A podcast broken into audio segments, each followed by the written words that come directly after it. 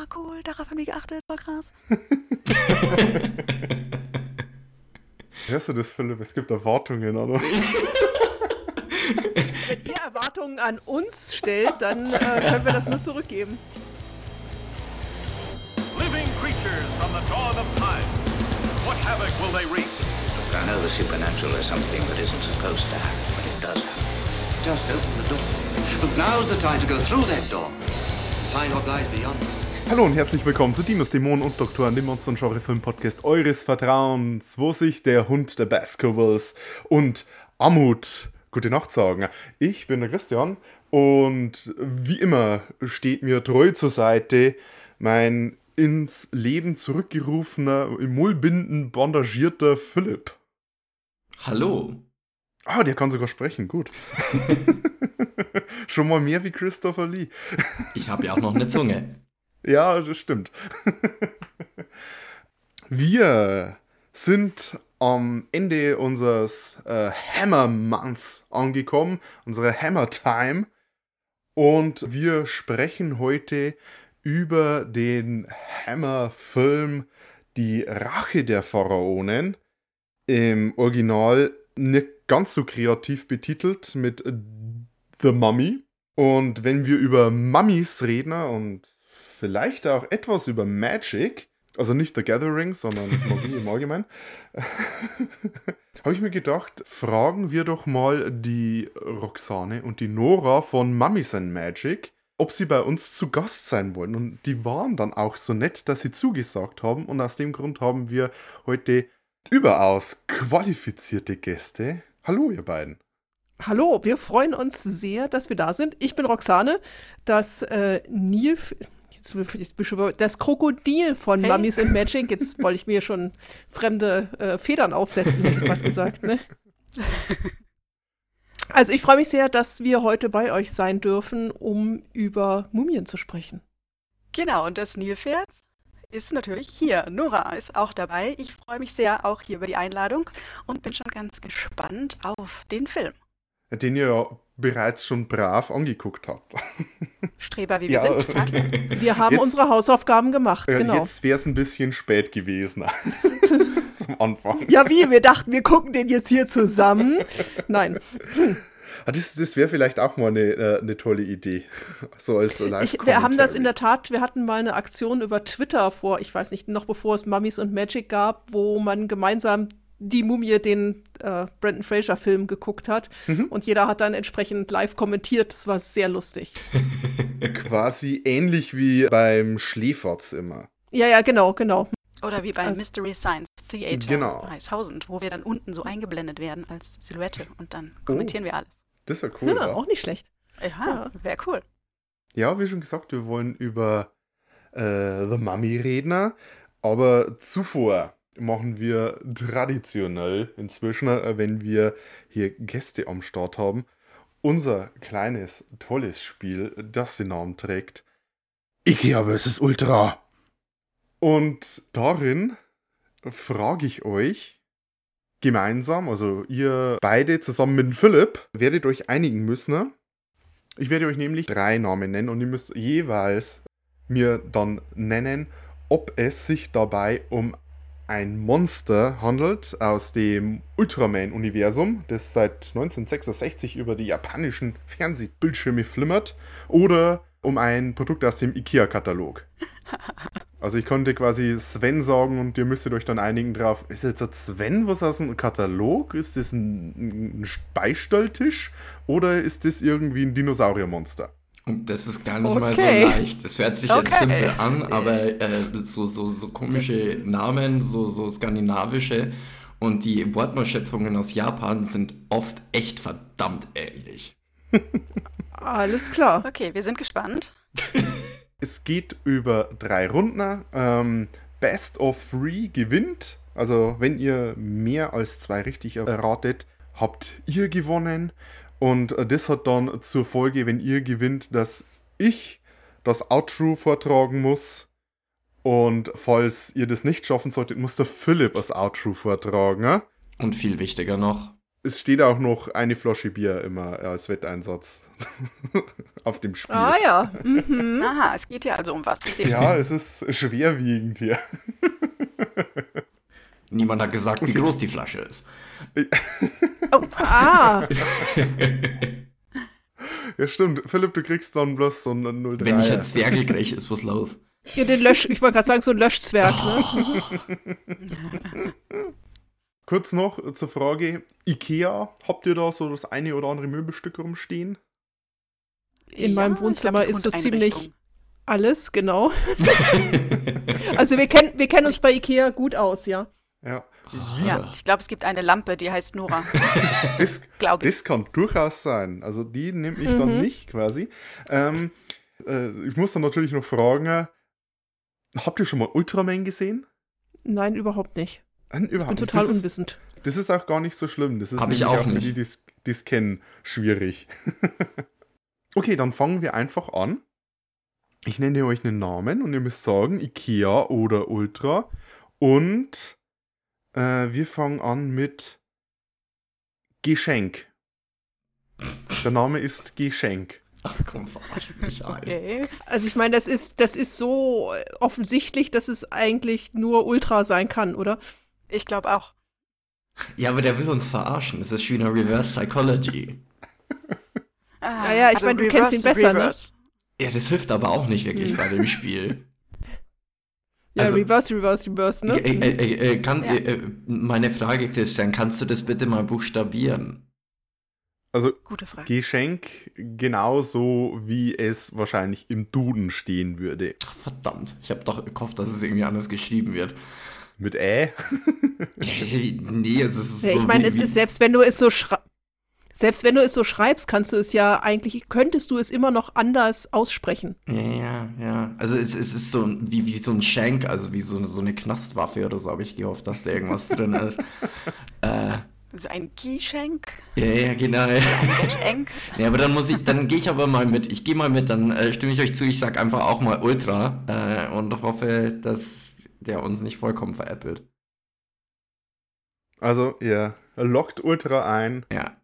Und äh, damit liegt ihr Gold richtig. Oh Gott. Gesch Geschenk ist, Sehr gut. ist ein richtiges Dino-Monster, das so ein bisschen aussieht wie ein äh, Jurassic Park Velociraptor mit ein bisschen Fell und einem Horn und nur so ein bisschen so, so eine Flosse an der Seite vom Kopf. Der ist tatsächlich halt als Geschenk bezeichnet worden, weil er jemand anders, weil er aus einem Ei geschlüpft ist, der jemand anderes geschenkt äh, bekommen hat. Irgendwie sowas ist. Und deswegen haben sie gesagt, hey, das nennen wir Okay. jetzt Geschenk auf Deutsch.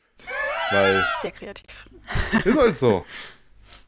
Nehmen wir Okay. jetzt einfach mal so hin und kommentiert, ja. Genau, äh, das, ist, das ist dann ein Punkt für euch. Dann haben wir Turbo. Turbo ist Ikea, Okay. bestimmt. Ihr seid da immer um einiges schneller entschlossener als ich. Also ich, ich, man, man soll der ersten Intuition ja normalerweise nicht widersprechen. Also da Turbo, äh, Ikea, warum nicht? Also, Gesagt Turbo? Ja, Ikea, Was, was stellt ihr euch da drunter vor? was zum Saubermachen. Ja, Es wäre natürlich immer gut, wenn das, was zum Saubermachen ist, auch schnell geht, ja. So ja Turbo- oder Turbo irgendwas, irgendwas so in Richtung Lautsprecher oder sowas. Ich, ich, hatte so, so ein, ich, ich habe da irgendwie so einen kleinen Beistelltisch im Kopf gehabt. Entweder das oder wenn es dann doch Ultra ist, irgendein Vogelviech. Also du hast einen Beistelltisch wahrscheinlich im Kopf, weil ich vorhin, wenn ich das Spiel beschrieben habe, Beistelltisch erwähnt habe. Ach, was weiß denn ich? Aber ihr habt die Runde eigentlich schon gewonnen, weil es ist tatsächlich ein Ikea-Produkt. Es ist, es ist so ein, es ist so ein ähm, hier äh, äh, Kleiderständer. So eine, eine ein Cloth Rack. Hm. Ist auch spannend, etwas Statisches Turbo. Ja, Aber gut. also es ist, Wahrscheinlich sieht es sehr dynamisch aus. ja, es ist windschnittig, ja. Mhm, mhm. Es fehlt noch der Heckspoiler. Okay, einen, einen machen wir noch. Also, wie schon gesagt, Best of Three habt ihr eigentlich schon, aber damit der, das Trio komplett ist, nehmen wir, was nehmen wir? Hier, Clapton. Und Clapton geschrieben wieder Eric Claptner. Also mit C, also ich probiere es sehr neutral auszusprechen. Also C-L-A-P-T-N-R. T-O-N. Hey, da habe ich jetzt ehrlich gesagt, also wenn ich jetzt wieder sage, ist wahrscheinlich falsch, aber ich habe da irgendwie so, so die japanische tiefe Stimme im Kopf, der dann Klappetone sagt. Also von dem her, ähm, ich, ich, ich würde jetzt mal auf Ultra tippen. Also ich hätte jetzt erst wieder auf Ikea getippt, Oh, aber Ja, ich auch. Ja, also ich, ich hätte beide Male jetzt was anderes gesagt als ihr und ich wäre beide Male falsch gelegen. Also ich vertraue jetzt auf euch, weil anscheinend habe ich keine Ahnung. okay, dann sagen wir Ikea, das, das Ikea Klappton. Ja, Mhm. Ja. ja. Okay. Und in diesem Fall hättet ihr vielleicht auch Philipp mal hören Ah, Ausnahmsweise. schade. sollen. Ausnahmsweise. Oh. Der Klappton ist so, äh, sieht ein bisschen aus wie so ein Schwertschwanzkrebs. Ihr habt aber trotzdem gewonnen. Applaus. Äh, Yay! Yay. das bedeutet, ich muss das Outro sprechen. Oh nein. Und wir kriegen das Bier, habe ich das richtig verstanden? Wenn wir uns dann treffen, bekommt ihr auch ein Bier, ja. Ja, okay. Dann also, ähm, wir werden drauf zurückkommen, ne? ja. Unbedingt. Aha. Wenn ich mal im Museum in München vorbei düse, sage ich mal Hallo. Bringst du ein Bier mit? Bring ich mit. Bring Bier mit. Bier, bring Ja. Bier mit. Auf jeden Fall. Deal, sehr gut. Gut, ähm, womit wir dann das mal äh, geregelt hätten ne? ähm, und wir uns über das eigentliche Thema hermachen könnten, ne? was da wäre die Rache der Pharaonen. Die Rache der Pharaonen. Die Rache der Pharaonen. und äh, ich habe mir sagen lassen, Filmbesprechungen äh, kann man irgendwie so anfangen, Filmbesprechungen kann man noch besser mit einer Zusammenfassung anfangen, aber die beste Art und Weise, wie man eine Filmbesprechung anfängt, ist, wenn der Philipp zuerst die Handlung vorlesen darf.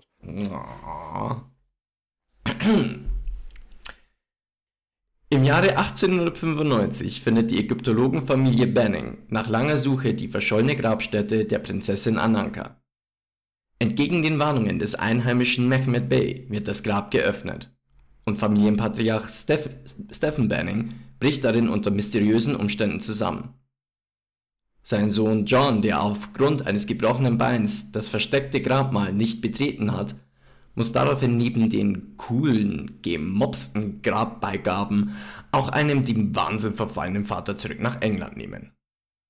Erst fünf Jahre später erwacht Stephen wieder aus seiner Apathie auf und warnt John vor der Rache des Hohepriesters Karis, der aufgrund seiner verbotenen Liebe zur Prinzessin Ananka für alle Ewigkeit darauf verdammt wurde, über deren Grab zu wachen. Das ist nicht nur ein Hirngespinst, sondern Mehmet Bey hat Karis Mumie nach England gekarrt und dank der Schriftrolle des Lebens in seinen untoten Diener verwandelt, der nun an den Grabschändern seiner Herrin Rache nehmen soll. John vermutet einen weiteren Wahn seines Vaters, doch seine Zweifel verfliegen, als Papa Stephen getötet wird und er kurz darauf hilflos mit ansehen muss, wie Onkel Joseph vom Mullbindenträger erwürgt wird. Nun wäre es an der Zeit, die Polizei auf den Plan zu rufen, doch der verantwortliche Inspektor Mulrooney hat Probleme, eine 4000 Jahre alte rachsüchtige Leiche aus seiner Verdächtigenliste zu setzen. So folgt auch ein Angriff auf John, dessen fataler Ausgang nur durch das Auftauchen seiner Frau Isabel verhindert wird. Dies scheint nämlich eine unheimliche Ähnlichkeit mit der Prinzessin Ananka aufzuweisen. Durch einen gentlemanly Besuch bei dem kürzlich in die Nachbarschaft gezogenen Mehmet schlussfolgert John, dass dieser eigentlich der Fadenzieher hinter den Mumienangriffen ist. Gemeinsam mit dem inzwischen überzeugten Inspektor Mulroney Mulrooney? Mulroney. Mulrooney, hätte ich gesagt. Mulrooney, ach Gott, ich kann kein Englisch, wird der nicht ganz so nette Besuch von Mehmet und seiner wandelnden Leiche im Banning-Anwesen erwartet. Doch es sind wieder nicht Gewehrschüsse, die die Mumie aufhalten, sondern Isabels Antlitz. Auf den Befehl Mehmets, Isabel zu töten, wendet sich Karis gegen ihn. Die Mumie tötet den Fedsträger und marschiert mit der Dame auf dem Arm in den Sumpf. Bevor das trübe Nass Karis und Isabel verschluckt, kann sie dem Untoten durch gute Zurede davon überzeugen, von ihr loszulassen und wird umgehend von Dutzenden Projektilen einer herangeeilten Helfertruppe durchlöchert.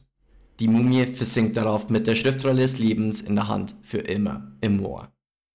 Das ist Hammer Horror, wie er im Buche steht. Ähm, jetzt muss ich gleich mal hier äh, Krokodil und Nilpferd fragen. Ja? War das das erste Mal für euch, dass ihr den Film gesehen habt? Ja, in der Tat. Ja.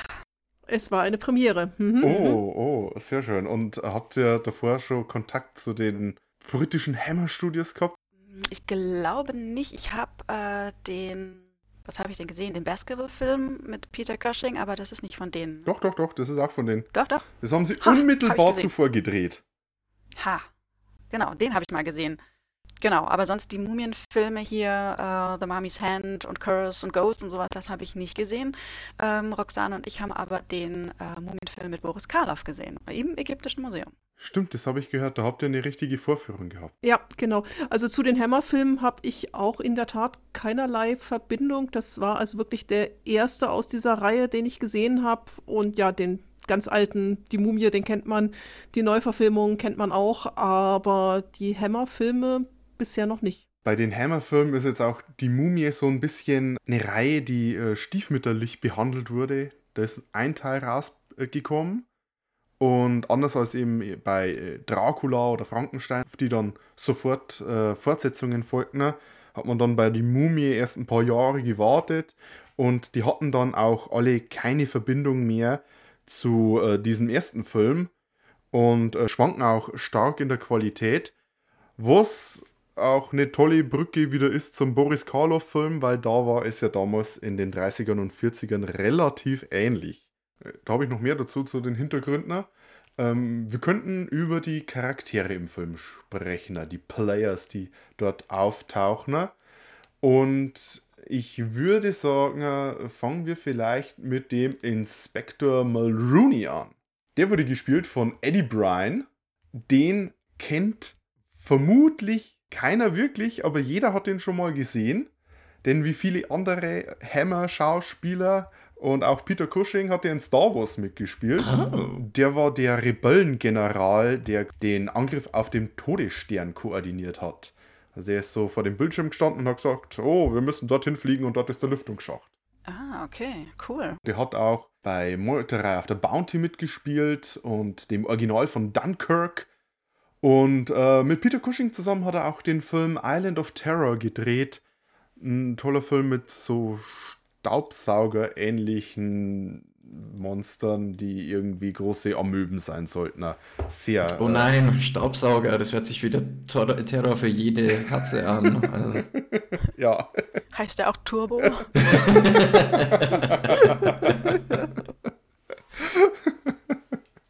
Es wäre toll. ja, M- Mulrooney als Inspektor. Seine Zweifel sind nachvollziehbar. Ja, ist halt ein, ein Mann, ne, der glaubt nur, was er sehen kann, ne, so. Selbst wenn ich eine laufende Mumie sehen würde, wäre mein erster Gedanke jetzt auch nicht, dass die 4000 Jahre alt ist und dass das ein aufgrund einer Schriftrolle wiedererlebter Hohepriester ist. Sondern Nein? ein Typ, ein typ in Kostüm, ja. nee, und selbst wenn es dann heißt aus äh, äh, Four Yards Distance, äh, dass er dann irgendwelche äh, Projektile äh, aushält, dann denkst du dir auch, nee, der hat halt dann irgendwie eine schusssichere Weste unter den Mullbinden. Der Typ war auch sieben Meter groß, äh, sieben Fuß groß, also, mein Gott. Oder 10, wie er manchmal geheißen hat. Ja, ja. Die Größenangaben waren, haben deutlich geschwankt. Die nehmen ja auch immer zu, oder? Ja. Je öfter die Geschichte dann erzählt wird, desto größer wird die Mumie dann in den Geschichten. Es hat, hat so ein bisschen was so von, von dem Angler, der äh, beschreibt, wie groß der Fisch war. Ja, genau. Ein Fisch, ein Fisch oder ein Fisch. In diesem Fall die Mumie oder Mumie. Ähm, als nächstes haben wir, ich, äh, No- Nora, ich habe gehört, du äh, begibst dich nach Frankreich. Da kannst du vielleicht meine Aussprache korrigieren. Oha. Die Yvonne Fournon, also Fourneau, ja, ich würd's mit- schreibt man Ja, genau. Furneau? wahrscheinlich. äh, die, die Isabelle Banning spielt, äh, Schrägstrich Prinzessin Ananka. Die ist auch bekannt, äh, dass sie in der 61er Version vom Graf von Monte Cristo mitgespielt hat, also in der französischen Verfilmung, sowie in äh, Ekel oder Repulsion von Roman Polanski, der dringend hinter Gittern gehört. Anders als beim äh, Karloff Original wird hier äh, nicht davon gesprochen, dass sie eine Reinkarnation ist, sondern dass sie einfach bloß der Prinzessin relativ ähnlich sieht. Oder wie habt ihr das aufgenommen?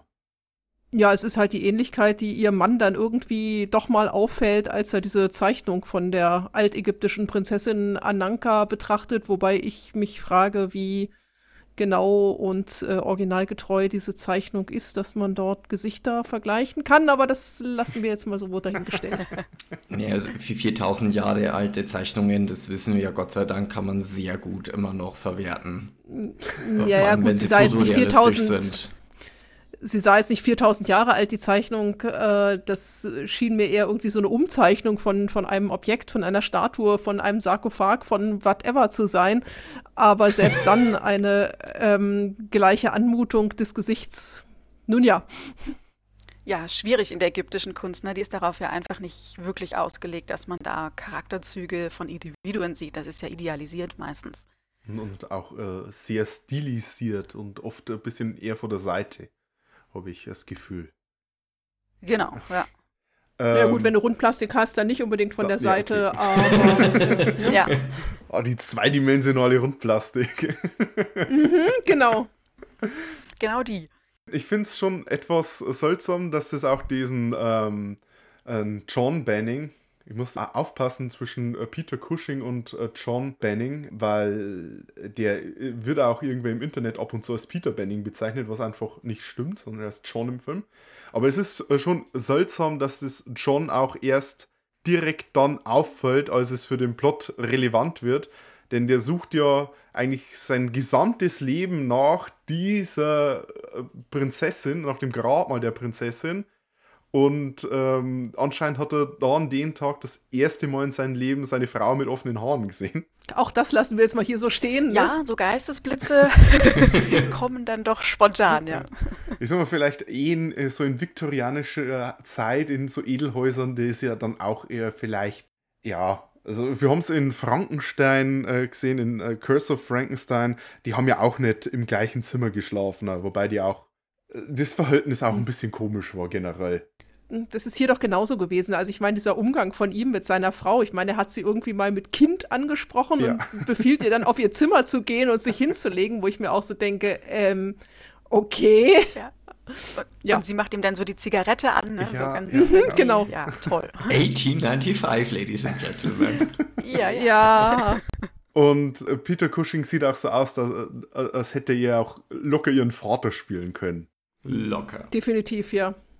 Wie schon gesagt, der Film spielt 1895, beziehungsweise hier dann 1900, äh, weil das oh, ja fünf ja, Jahre später nach, dem, äh, ja. nach der ersten Einblendung ist. Ich, ich kann es mir vorstellen, dass so oder so ähnlich abgelaufen ist. Leider. Ähm, aber wo wir das schon mal kurz angesprochen haben mit dem offenen Haar, wie sah es denn so mit der Mode in Ägypten aus? Äh, hatten die dann eher so, so den Bob vorne und hinten lang oder war das realistisch? Weiß man noch was? Ja, also Haartracht ändert sich natürlich mit der Zeit, aber das Spannende ist, dass man eben ganz oft äh, Perücken getragen hat. Oh. Also das Naturhaar lässt man kurz, auch bei den Damen vielleicht sogar glatt rasiert und setzt sich dann für besondere Anlässe eine entsprechend der Mode, die gerade angesagt war, eine Perücke auf. Praktisch. Aus welchem Material? Ja, das ist natürlich das? dann.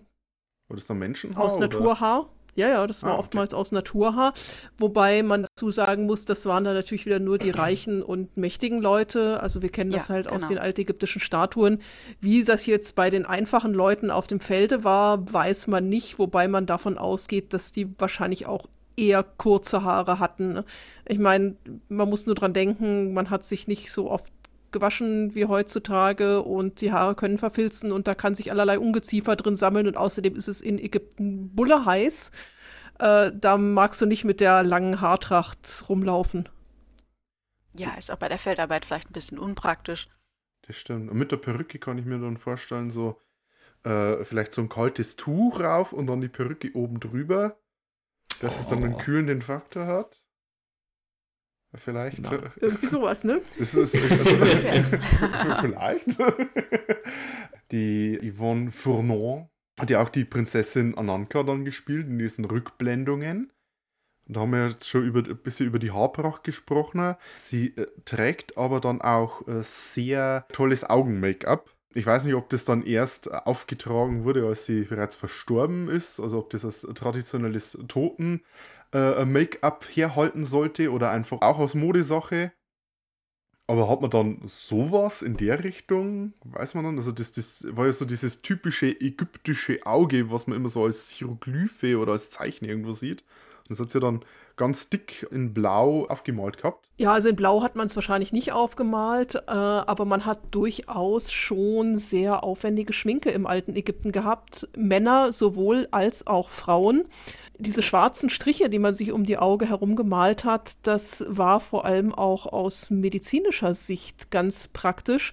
Zum einen, äh, diese schwarzen Striche um die Augen lenken das Licht von der Pupille weg, wirken also ähnlich wie eine Sonnenbrille. Oh, und ja. äh, diese Zeug, was man sich da um die Augen herum geschmiert hat, das war Bleiglanz mit Fett vermischt. Das hat auch gleichzeitig eine antiseptische Wirkung gehabt und hat auch Insekten, Fliegen abgehalten und somit vor Augenkrankheiten geschützt. Also es war nicht nur ein modisches Accessoire, sondern vor allem auch die Gesundheit betreffend ist ja aufgefahren. Ich muss gerade denken an die American Football Player, die man immer sieht, die sich auch immer so einen schwarzen Strich ja, drunter ja. machen. Genau, deswegen und, machen die das nämlich, weil das mh. eben vor dem Flutlicht schützt. Ne? Du kannst mh. natürlich äh, während des Spiels keine Sonnenbrille aufziehen äh, und deswegen macht man das eher so. Doch, kann man schon, das wäre extrem cool. Ja, einmal. Mhm. ich, oh Gott, ich sehe es wirklich Tom Brady dann bei seinem mhm. letzten Spiel, wenn er mit der Sonnenbrille auf dem Feld gestanden wäre einen einzigen Footballspieler, den ich kenne, der ähm, hat bei die Nackte Kanone mitgespielt und äh, hat nicht so tolle Sachen dann gemacht. ich habe mal eine Doku angesehen äh, mit Löwner und die haben ja so ein weißes Fell um die Augen rum und da wurde eben gesagt, es ist genau anders darum, wie die Footballspieler das machen. Die haben da weiße, eine weiße Linie rum, damit mehr Licht ins Auge kommt. Die Footballspieler wollen das Auge mit einem schwarzen Strich vor Licht beschützen. Ja, siehst du. Aber das mhm. ist ja sehr interessant, dass das Make-up einen richtigen Nutzen gehabt hat. Und das mit den mhm. Antiseptischen, mhm. das ist ja fantastisch. Naja, andererseits, äh, wie gesagt, das war halt Bleiglanz. Das heißt also, ja, ja das, das, sowieso, aber es war halt Blei einfach drin. Ne? Das heißt also, wie gesundheitsförderlich das war, das ähm, ja, sei auch jetzt mal dahingestellt. Eher so mittel, ja. ja. Mhm. Eher so mittel ist gut, ja. Genau, und man sieht es ja auch ganz spannend dann, bevor die Mumie mumifiziert wird, dann, der hat ja auch so Augen-Make-up ja, ne? in schwarz. Genau. Gehen wir nochmal schnell zum Bösewicht des Films, zum menschlichen Bösewicht. Der Mehmet, ich würde es wahrscheinlich auch falsch ausgesprochen, Bey. Ich glaube Mehmet. Mehmet Bey. Mhm. Ja, ich hätte jetzt auch Meh Mehmet gesagt, genau. Mehmet. Mehmet. Mehmet, ja. Okay. Mehmet, ja. Äh, der wird gespielt von George Pastel. Klingt sehr ägyptisch, der Name. Ja, sein Vater ist Grieche gewesen und dadurch hat er quasi ein exotisches Aussehen gehabt, was ihn halt für britische Filme aus den 50ern, 60ern und 70ern halt Rollen eingebracht hat in eben solchen Filmen wie eben hier äh, die Hammer-Mumien-Filme. Da war er, glaube ich, noch in einem anderen mit dabei. Er war in The Strangler from Baghdad und auch im James Bond-Film From Russia with Love. Und da halt eben überall, ich würde jetzt mal äh, einfach orientalische oder exotische Charaktere sagen. Einfach Ausländer für die Briten. Das sei mal so dahingestellt. Ich weiß nicht, wie viel braune Farbe ihm und auch anderen Leuten in den Film raufgeklatscht wurde. Das ist auch relativ uncool. Und äh, seine Figur ist also, also ein klassisches xenophobisches Stereotyp. Ja, ich meine, das kommt halt in dem Film äh, total vor. Ich meine, du hast diese ganzen kolonialistischen Tendenzen, ne? Also das, dieser Film bedient sich da in, in allem dran. Also mhm. das, ist, das tropft aus, aus jeder Minute des Films, ne? ja, absolut. Also da geht's ab, ne? Also wie alles dargestellt wird, wie auch gerade das Grabungsteam dann dargestellt wird und solche Sachen. Oh, das ja. ist schon. Uha. Also es geht ja eigentlich schon fast eher imperialistisch, britisch wieder dann auch wieder. Also es wird ja voll drauf angespielt. Also, wie du schon sagst, die, die haben ihre weißen Klamotten an und dann die böse gesagt niederen Arbeiter äh, schütteln dann ein bisschen den Sand durch und dann stehen die Kameraden daneben und sagen, oh, gib her, du hast da was gefunden. Oh, schau, was ich gefunden habe. Also, äh, Und ich, ich fand es dann irgendwie auch später ganz witzig, da werden wir wahrscheinlich eh noch drauf kommen, aber jetzt äh, in der Diskussion, die dann äh, Mehmet mit John hatte bezüglich äh, den Grabungen und ob er nicht irgendwie so, so mal Gedanken gemacht hat mit der Grabschändung und sonstigen, ob er dann nicht irgendwelche moralischen Bedenken hatte, dann muss ich ganz ehrlich sagen, da war ich öfter mal auch eher so auf Seite von Mehmet hingezogen, wo ich mir gedacht habe, also Unrecht hat er ja nicht. Ja, das fand ich auch, das war total interessant, ja, ja. Also das, ich meine, da haben sie mal richtig die philosophischen Fragen halt ausgepackt, ne? Also das mhm. äh, war ganz cool, ich, ja. Dass sie dafür gut. Raum hatten, war toll. Genau, Ausgrabung versus äh, Grabschändung und äh, ja, im Prinzip war das, was die halt gemacht haben, definitiv keine Ausgrabung, ne? Also mehr als andere, ich meine. Vor allem, als sie es in die Luft gejagt haben. Aber sie haben immerhin gesiebt, ja. ja? Also.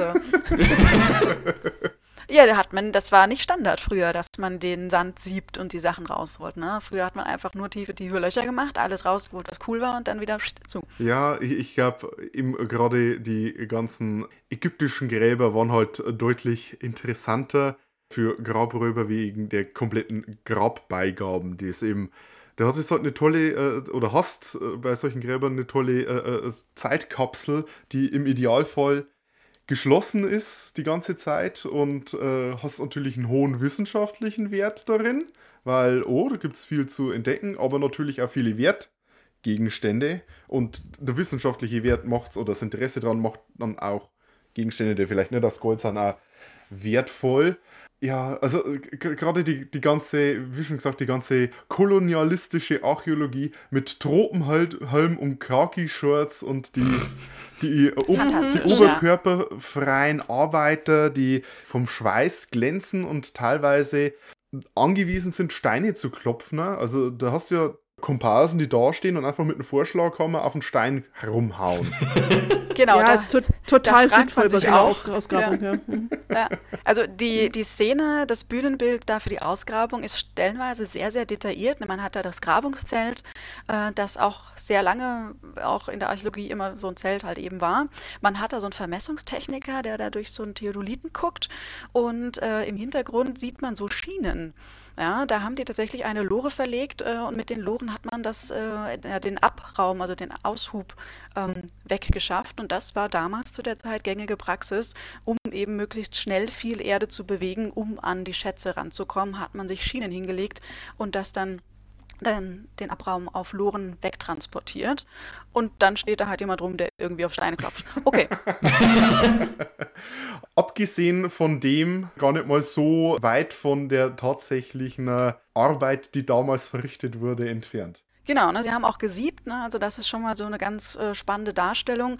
Und ja, die, die Inszenierung halt eben des äh, kolonialistisch geprägten Grabungsleiters, Grabungsherren, wenn man so will, und die Untergebenen, die da schuften, ähm, das ist teilweise, ja, wie soll man das galant formulieren, heute auch in gewissen Weisen noch so, dass eben die Leute vor Ort äh, die körperliche Arbeit machen und äh, die wissenschaftlichen Dokumentationen dann von uns gemacht werden. Ähm, wir müssen aber natürlich heute auch darauf achten, dass äh, wir die Leute anständig entsprechend auch bezahlen, entlohnen, äh, sie auch versorgen, ne, dass wir da alle zusammen eben auch mitarbeiten und dass da nicht so ein hierarchisches Gefälle ist, wie es da eben dargestellt wird. Und zu der Zeit auch wahrscheinlich bloß dargestellt war, sondern auch Einfach genau, wie es halt eben damals wow, auch ja. war, ja. Ähm, es, genau. Hoffentlich gibt es dann auch eine BG damit, äh, die Leute die TNT-Ladung nicht mit dem Streichholz anzünden müssen. Mhm. Ja, genau, machen wir per Fernzündung mittlerweile. äh, nein, also wenn's, auch von dem Wenn es Grab ausgeräumt ist, dann wird es halt einfach so, genau, gesprengt, ja. Mhm. ja, das ist auch spannend, warum man das Grab hinterher sprengt. Weil meistens sprengt man ja das, um sich Zugang zu verschaffen. Ja, ich kenne ich kenn da äh, diesen Heinrich Schliemann.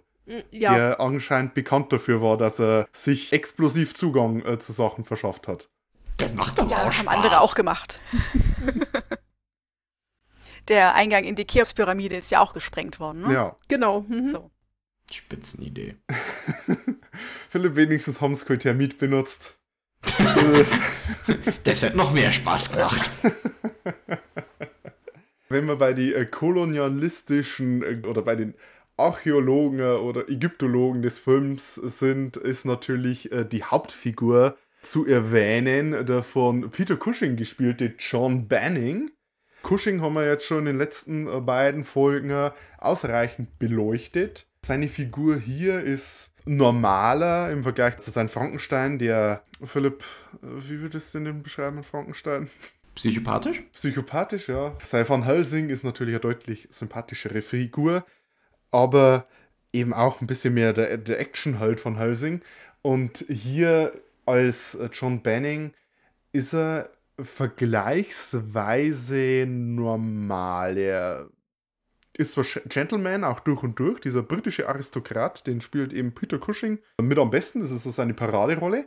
Ja, es ist halt hauptsächlich so der, der Typ in seinem reichen Haus und der außerordentlich stylisch seine Zigarette raucht und sich das langsam zusammenreimt. Aber es ist als Figur nicht ganz so, nicht, nicht ganz so stark wie die, wie die anderen Rollen, die er bisher gemacht hat.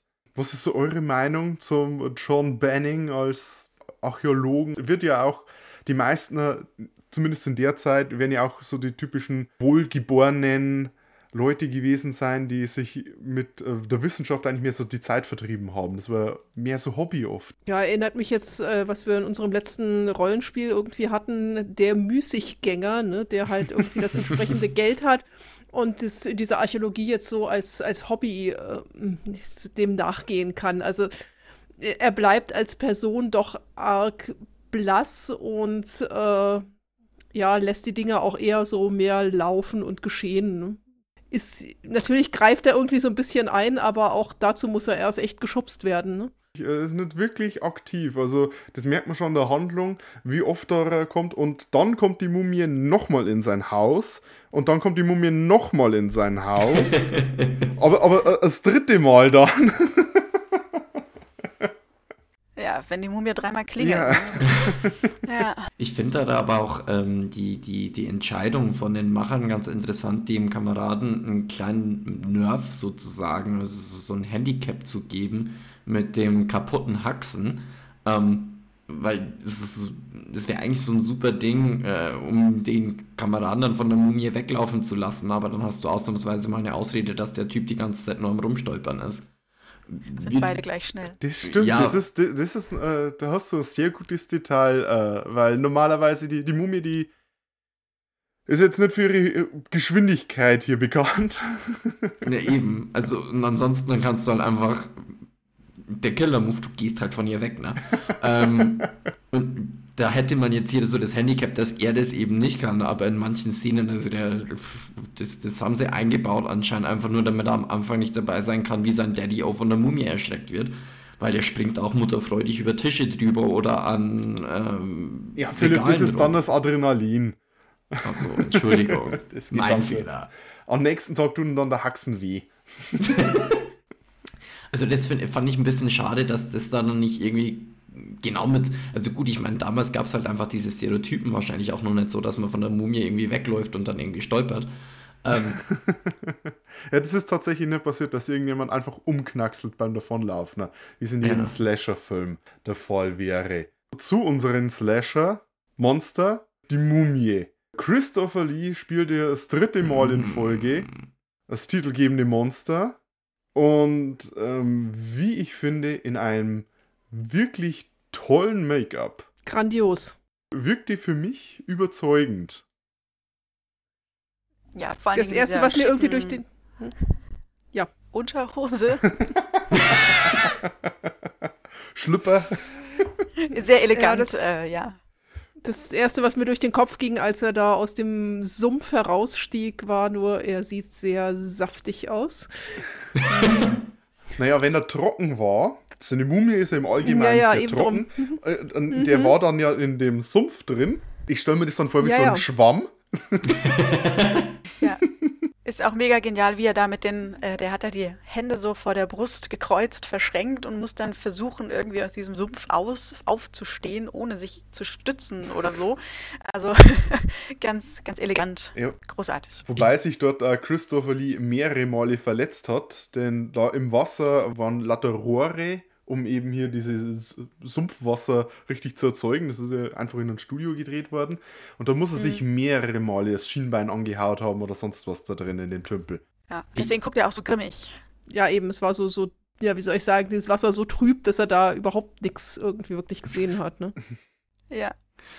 Ich fand aber, das äh, war eine ganz coole Szene insgesamt, wie er da so rausgekommen ist, weil du hast halt irgendwie erst gedacht, mein Gott, ist die unklampert, also so typisch Mumie eben, die da ein bisschen rumstolpert. Ja. Aber du hast mhm. das so, die, die Mumie wurde dann später als Seven Feet Tall, also 2,10 Meter zehn groß beschrieben. Ich, ich, weiß jetzt nicht, ob das imperialistische System damals noch genauso war wie heute, aber egal. Ähm, also auf jeden Fall groß, was auch Christopher Lee war. Und diese, diese Größe kommt da, finde ich, durch das, wie langsam der da rausstapft, ganz gut rüber. Also du hast ja erst dann so ein bisschen so Mumie, die da kommen und wenn es dann auf einmal vor dem Mehmet steht, merkst du, der ist drei Kopf größer. Und das, finde ich, kommt in der Szene ganz cool rüber, wie, wie, wie der sich dann eigentlich so mehr oder weniger aufbaut. Ja, die Wirkung ist großartig. Ja, es war schon eine ganz, ganz beeindruckende Erscheinung. Ist ja. sehr imposant. Mhm. Wir wissen ja, dass äh, Christopher Lee in echt, lass mich kurz überlegen, 6 Fuß 5 groß ist. Das ist 1,96 Meter. Und klar, neben den Mehmet wirkt ja schon, also äh, auch sein, sein Dracula und sein Frankenstein haben jetzt als Figur nicht so imposant gewirkt wie hier diese Mumie. Und ähm, wir haben schon mal angesprochen, dass Christopher Lee sehr ausdrucksstarke Augen hat. Und ich glaube, in keiner Rolle hat er die so stark zur Schau gestellt oder stellen müssen, wie hier in dem Film, in dem er ja nur mit seinen Augen schauspielern konnte. Absolut, das war großartig. Und ich habe da mal nachgeguckt, da hat ein gewisser Roy Ashton, hat da mitgeholfen, das Make-up zu machen. Und der ging dann auch, um diesen Look zu kreieren, ins British Museum und hat dort sich Mumien angesehen und die skizziert und halt so diesen Look kreiert. Vorbildlich. Anders da wie bei anderen Hammer-Produktionen hat man hier anscheinend etwas mehr Zeit gehabt. bei Frankenstein ist das Make-up einen Tag bevor das Drehen angefangen wurde, finalisiert worden. nee, also das, das kann man hier bei dem ganzen Film insgesamt schon sagen. Die haben sich unglaublich viel Mühe gegeben. Also das ist die ganzen Requisiten, die ganze Umgebung, das Ganze, was aus dem alten Ägypten ist, das Grab und so, das ist richtig, richtig gut gemacht. Also das, da war ich echt massiv von beeindruckt. Ja, voll. Dann gehen wir doch vielleicht darauf über. Es gibt im Film eine sehr lange Rückblende. Ja, lange Rückblende. alle, wie sehr ich Rückblenden liebe. Ja, ich, ich, ich habe mir beim Ansehen schon ge gedacht, was vom Philipp wahrscheinlich der Flop-Moment werden würde. Rein, rein vom Konzept her. Aber dort wurde ja massig an äh, angeblicher ägyptischer äh, Kultur und Ritualen und, und dergleichen gezeigt. Und äh, hier kann ich eigentlich gar nicht anders, als zu sagen, Roxane Nora, sag mal was da dazu. es war anscheinend nicht ganz übel. Ja, man muss echt mal gucken, wo man da anfängt. Äh, da ist ja überall Ägypten. Also allein schon die Grabkammer, wie sie das finden, auch die Archäologen dann und dann äh, diese Doppelflügeltür mit dem Siegel, wo dann noch der Lehmklumpen mit der Schnur dran hängt, äh, wo man sehen kann, das äh, Grab ist noch original versiegelt. Das äh, hat totale Tutanchamun-Vibes, ne? Die Türen, die sind mir ein bisschen so wie Schranktüren vorgekommen. Das hat alles ein bisschen ja, okay. dünn gewirkt. Ich gehe mal davon aus, dass äh, normalerweise in den Grabach keine grüne Beleuchtung herrscht. Ja, das war etwas ähm, untypisch. ja. Das kam erst Nein. in der Sittendynastie. Ja, also diese, diese, diese, Schranktüren, die waren schon so ein bisschen geht so weiß, nicht so der typische Grabeingang aber man konnte halt definitiv immer erkennen, wo ihre Vorbilder gewesen sind. Und das war in diesem Fall, es gibt so ein ganz typisches Foto äh, von Howard Carter, wie er diese Schreine von Tutanchamun aufmacht, die mit genau diesen, diesem Knoten verschlossen waren, mit genau diesem Siegel. Und da hat man sich einfach halt total an diesen Tutanchamun-Sachen dran orientiert, bei der gesamten Grabausstattung, nur nicht bei dem grünen Licht. ja ein bisschen künstlerische Freiheit darf sein. Und ähm, sie betreten ja dann das Grab und kommen ja dann in diese Vorkammer. Da steht ja dann schon mal so ein Ritualbett rum, ne, dann so eher links. Ähm, das ist auch Tutanchamun, äh, das Alabastergefäß, was daneben in der Ecke steht, auch. Ähm, da gibt es auch Bilder von äh, Burton, der hat die Objekte von Tutanchamuns Grabausstattung fotografiert. Äh, kann man beim Griffith Institute dann auch die Originalaufnahmen zum Vergleich mal nachgucken. Super. Ähm, dann gibt es ja noch eine ganze Reihe an Keramikgefäßen und äh, dann ein Berg von äh, Knochen. mhm. mhm. mhm. Ja, nein. ja, also genau. Ähm, äh, es sieht nicht gruselig genug aus, wird da wahrscheinlich irgendjemand gesagt haben. Genau, aber das ist ja dann eben auch in äh, der Lieblingsrückblende, wo dann eben die Bestattung der Ananka gezeigt wird. Ähm, da werden ja dann Menschenopfer vollführt. Ne? So. Ja, genau. Und genau, der, daher stammen dann wahrscheinlich auch die Knochen, die die Archäologen dann da in der Vorkammer finden. Und da geht mir natürlich wieder die Krawatte ab. Äh, Menschenopfer im alten Ägypten, nein. Nein. Aber, aber, aber die ganzen Sklaven, die sind doch alle mit in die Pyramide eingemauert worden. Nicht? Äh, ja. nee, wie, wie, ist ja. das denn? Also, wenn ich jetzt hier so, so als Laie, ich meine mich mal erinnern zu können, dass ich vor Jahren eine Doku mal wieder angeguckt habe über die Pyramiden, dass anscheinend da war, ist irgendwas erwähnt worden, dass ein, zwei Bedienstete oder sonstiges äh, damit beigesetzt wurden oder sonstiges bei solchen Grabmälern oder pff, keine Ahnung, aber die, die jetzt nicht geopfert wurden, sondern eher so mit beigesetzt wurden. Äh, ist da dann irgendwas dran, dass man dann noch irgendwie zusätzlich so Bedienstete dabei hat, damit die dann im Nachleben dann äh, nicht noch selber ihr Brot schmieren müssen? Oder ist, ist es dann auch ziemlicher Stunk insgesamt? Ziemlich, ziemlich. Also man hat äh, keine, keine Gefolgschaften irgendwie mit dazu beigegeben, auch nicht, wenn sie zufällig am selben Tag verstorben sind. Okay. Ähm, man hat das Ganze wirklich personeller besser gelöst. Äh, Gerade zur Zeit des Alten Reiches hat man äh, Dienerstatuen mitgegeben. Das waren also wirklich kleine Dienerfigürchen, die bei verschiedensten äh, Tätigkeiten zu sehen waren, beim Mehlmahlen, beim Bierbrauen. Und die, das waren Richtig. steinerne Statuen und die hat man mit ins Grab gegeben und die sind dann im Jenseits sozusagen lebendig geworden und haben für den Verstorbenen die Arbeit verrichtet. Cool. Die haben auch viel länger gehalten als die normalen Leute. ja. Die halten noch bis heute. Genau, genau eben. Der, genau, der Mythos dieser Menschenopfer kommt wahrscheinlich auch eben aus äh, der Frühzeit, also der Periode vor den Pyramiden, äh, 3400, 3200, so in dem Dreh.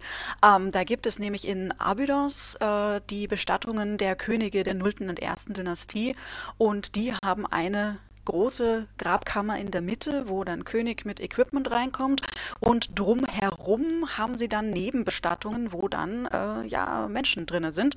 Und äh, König Jer zum Beispiel, der hat 334 von diesen Nebenbestattungen.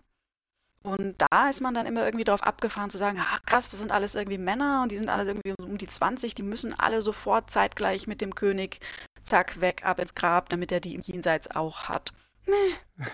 Ähm, also so rein logistisch bei 334, wenn ich so meinen kompletten Hofstaat mit abmeuchel, dann ist halt irgendwie nicht weit mehr mit meinem Hofstaat. Ne? Dann ist das irgendwie alles gleich zu Ende.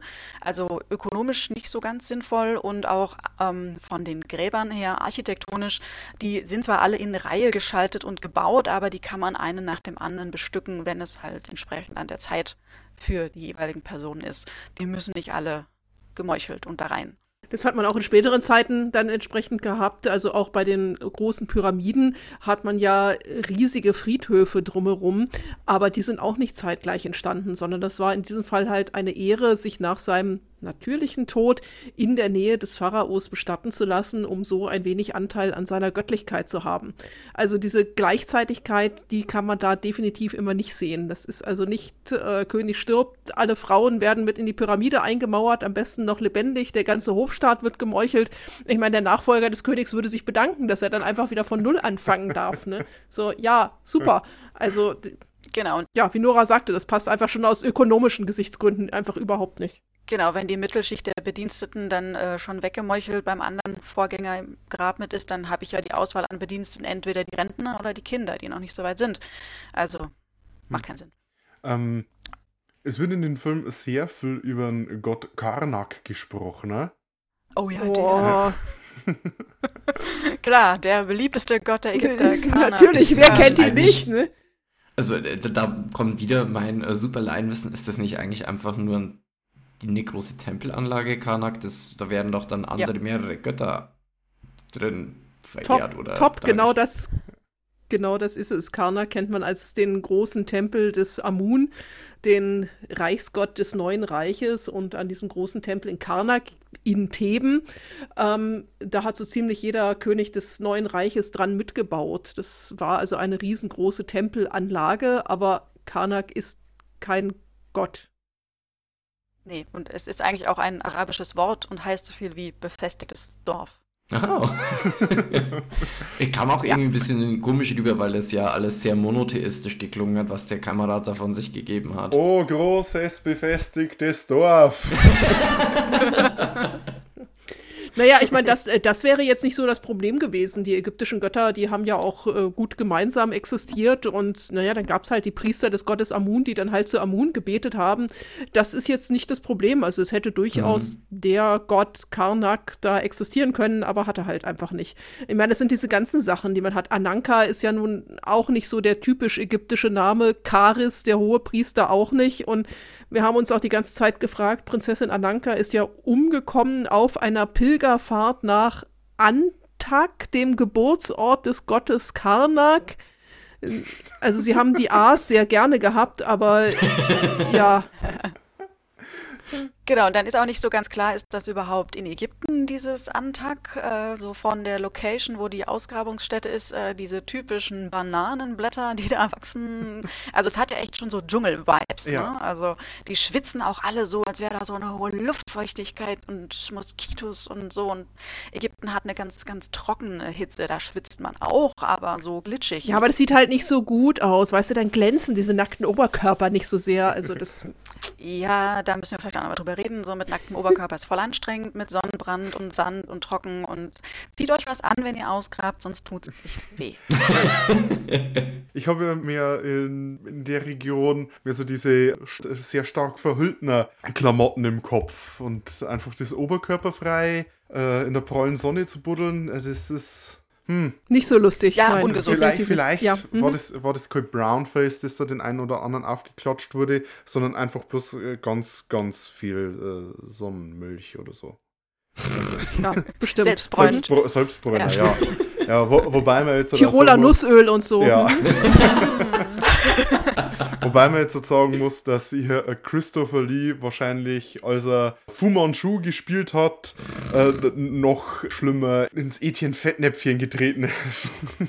ja, definitiv. Also das ist als, als ägyptischer Hohepriester, ja. Mhm.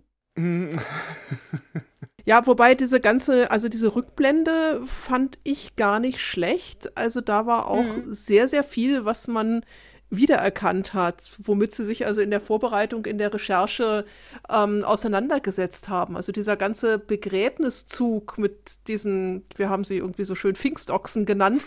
ähm, das, ja, die haben ein bisschen also Pfingstochsen, gewirkt. Ja, aber, aber man hat das in der Tat wirklich gehabt. Also du hast diese Rinder gehabt, die diesen, diesen äh, Sarg auf dem mhm. Schlitten gezogen haben. Es gibt in den Gräbern äh, aus dieser Zeit, aus der Zeit des Neuen Reiches, eins zu eins diese Vorlagen, genau von diesem Begräbniszug mit den Sachen, die sie da durch die Gegend getragen haben. So das war echt richtig großartig mhm. gemacht, genau, mit diesem Schlitten und diesem ganzen Tralala. Also das war. Genau, diese Klageweiber, die da vorweggehen mhm. und heulen und schreien, ne? so die Priester, die da alle auflaufen und die ganzen äh, Grabbeigaben, die man da äh, mitgibt. Äh, die ägyptischen Rinder hatten wahrscheinlich etwas weniger Fell. Ja. also man merkt, es ist an der Themse in ein Studio gedreht worden und da wurden eben die örtlichen Kühe wahrscheinlich einbezogen. Ja, ja, ja genau, genau. genau. Mhm, mhm. Ja. Aber also, äh, wie heißt es irgendwie immer im Arbeitszeugnis, sie haben sich redlich bemüht. Also ja. das definitiv. Sie haben halt nicht irgendwas gemacht, sondern sie haben echt richtig gut recherchiert. Und äh, wie gesagt, mit diesem, mit dem, mit dem geschulten Auge erkennt man genau die Vorlagen, die sie genutzt haben. Genau, zu bemängeln wären aber die Usheptis, ne, die tragen ja auch diese großen blauen Figuren da vor sich. Oh, ja. Haben, weiß ich nicht, 30, 40 Zentimeter oder sowas. Ich habe sie schon wieder verdrängt, haben ja. Vielleicht so, genau, die haben vielleicht so, weiß ich nicht, 20 Zentimeter, so ja, Barbie-Format. Mhm. Ne, so. Also es gibt auch große, die echt schwer sind, aber so groß wie die, die da rumschleppen, sind die eigentlich eher nicht. Es sind handliche. Aber sie sind zumindest ja. da. Sie sind zumindest da, genau, und genau. stehen dann nachher auch brav schön in der Grabkammer. Also äh, ja, also die Vorbilder sind auf jeden Fall da. Ich habe also ich, ich bin gerade richtig begeistert, dass an den ägyptischen Sachen. Ich bin richtig begeistert, dass Helmer da auch wirklich anständige Recherche gemacht hat. Mhm. Das hätte ich jetzt gar nicht so gemeint. Also ich, ich das finde ich mhm. richtig super. Also das ja ziemlich ziemlich cool. Also die, die Vorbilder von Tutanchamun sind auf jeden Fall immer da. Also das ist die ganze Grabausstattung und dieses äh, Kästchen, äh, was der Professor da aus der Wand nimmt, mit dem er dann die die Mumie aufweckt, wo er dann diese diese Schriftrolle heraus zieht, da steht sogar Tutanchamun drauf. Also das haben sie wirklich eins zu eins kopiert. Da, da steht in Hieroglyphen der Name Tutanchamun drauf. Ähm, genau, auch die glaube, anderen. Kartuschenkasten, den gibt es ja auch mhm. so in den Grabeingaben mhm. bei Tutanchamun, ne? So. Genau, genau. Ja. Und auch die anderen, die anderen äh, Inschriften in den, im Grab, die sie dort angebracht haben. Also wir haben nicht ganz rausgefunden, wo sie her sind, was der Ursprung ist, aber das sind original altägyptische Texte, die kann man lesen. Also das sind auch Grabtexte.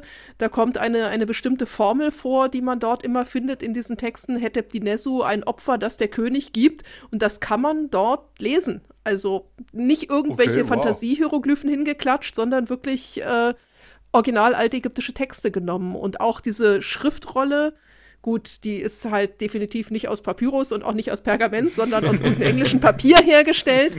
Ähm, aber auch das sind äh, Kopien. Das war, glaube ich, das Totenbuch des Ani, Nora, oder? Ja, so der Klassiker, genau. ne? Mhm. Ja, Unfassbar. Also so, so viel hätte ich äh, nicht erwartet. Ja, da ist viel drin. Und auch die, die Hauptkammer, wo dann, okay, der Sarg liegt auf so einem Podest irgendwie, das ist vielleicht ja, eher so nicht so. Mhm, aber ähm, das Dekor in der Hauptkammer ist auf jeden Fall auch irgendwie ägyptischen Vorbildern entlehnt. Und man hat ja dann auf dem Goldsarg auch äh, Blumengestecke und sowas. Das hat man ja bei Tutanchamun auch gefunden. Da waren die getrockneten Blumenkränze, die man zum Zeitpunkt der Bestattung dahin gelegt hat, auch noch mit bei. Das wäre genau das gewesen, was ich jetzt als nächstes nächstes gefragt hätte, äh, dann ist es schon mal abgehakt. Check, super. Ein äh, gewisser Andrew Lowe wurde da zum Production Design hinzugezogen und als Berater zu allen Altägyptischen im Film. Ich habe den jetzt zwar bei der Recherche nicht wirklich gefunden, außer eben diese Aussage, dass er bei ein oder zwei Filmen als Berater war. Aber anscheinend hat er tatsächlich gar nicht so schlechte Arbeit geleistet. Äh, ein Detail, ein Item, ein Gadget, eine Sache, ist mir auch noch aufgefallen, von der ich noch eure Meinung hören wollte. Und zwar hatte Christopher Lee, als er eben noch äh, gelebt hat, ähm, als Priester sowas wie ein Zepter gehabt. Das hat so wie, ein bisschen wie so ein weißes Stuhlbein ausgesehen, mit so mhm, mhm oben so mhm, mhm, äh, rechteckigen, äh, ich glaube, drei oder vier roten Kerben oder mhm. äh, Austragungen dran ich, ich schätze mal, irgendwas in die Richtung äh, wird es vermutlich gegeben haben, aber ist das irgendwie äh, originalgetreu? Das war so eine Art Jetpfeiler, der da oben an diesem Zepter dran hing. Also dieser, dieser Jetpfeiler, das ist schon so ein, ein Symbol, was immer auch im Begräbniskontext vorkommt. Es ist ein Symbol für Dauer, für Ewigkeit. Aber das als so ein Riesenstab ist eigentlich eher ungewöhnlich. Also man hat das eigentlich eher so in Form von kleineren Amuletten gehabt. Das war da schon so ein bisschen over the top. Mhm. Genau, es gibt, glaube ich, dieses Sechem-Zepter noch. Das ist so ein mhm. bisschen breit von der Form her, aber das hätte dann eben nicht diese roten Querstreifen. Also sieht so ein bisschen aus wie eine Verballhornung aus diesen beiden Zeptern. Vielleicht dann eher doch so ein Jetpfeiler. Mhm, mh. Also so ähnlich. Also man, man hat sich dran orientiert. Genau, also mhm. also man hat sich orientiert an den Vorbildern. Ähm, die, was ich noch sagen wollte, was auch sehr gut gemacht war, es wird ja auch aus diesem Papyrus äh, zitiert und vorgelesen und auch das kann man einigermaßen verstehen. Das heißt also, auch das ist quasi äh, vokalisiertes Altägyptisch. Nein. Äh, ich hätte Doch. echt gedacht, mhm. also das, was er da am Sumpf hat, mach, zitiert, mach ne? mal noch ein Auge mhm, genau. und noch einen Vogel hin und dann, nein, nein, dann sondern, so ein paar Wöllen. Nein, auch das, genau, also das, was er da, wo er am Sumpf steht, was er da aus dieser Schriftrolle zitiert, das äh, klingt nicht ganz verkehrt.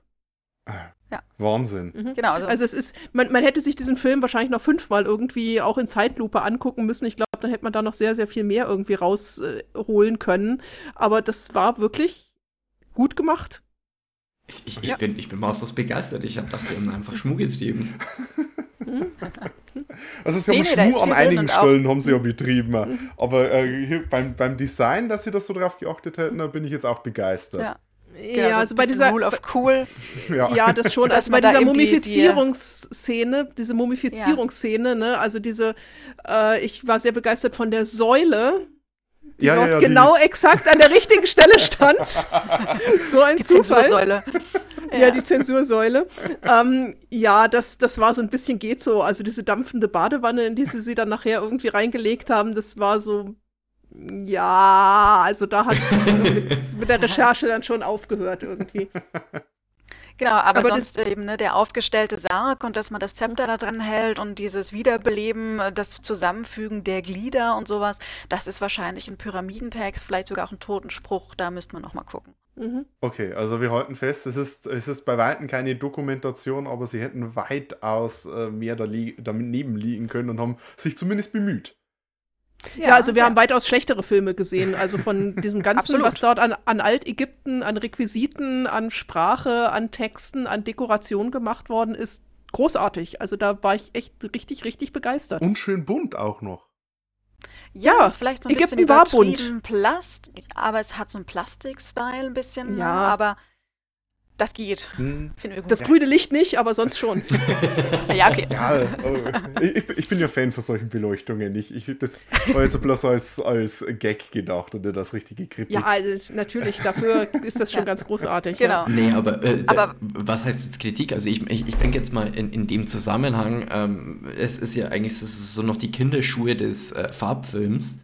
Also es ist mhm. jetzt nicht mehr super, super neu, aber man sieht, denke ich, finde ich, äh, insgesamt an der Farbgebung des Films trotzdem, dass das jetzt noch nicht die perfekte Technik war. Und ich finde, gerade da kommen solche Farbgebungen dann nochmal richtig cool rüber, weil es dann oft mal ein bisschen knalliger noch wirkt. Ja, das knalliges Technicolor. Ja. Ähm, ja. 57, Frankensteins Fluch war der erste britische Horrorfilm in Farbe. Und der hier ist ja jetzt auch nur zwei Jahre später entstanden. Also es war, also Farbfilm, vor allem für eine Low-Budget-Produktion, was ja das auch eigentlich noch ist, ist es dann schon nicht schlecht. Ich hätte gern mal noch angesprochener, ähm, wie es zu dem Film kam.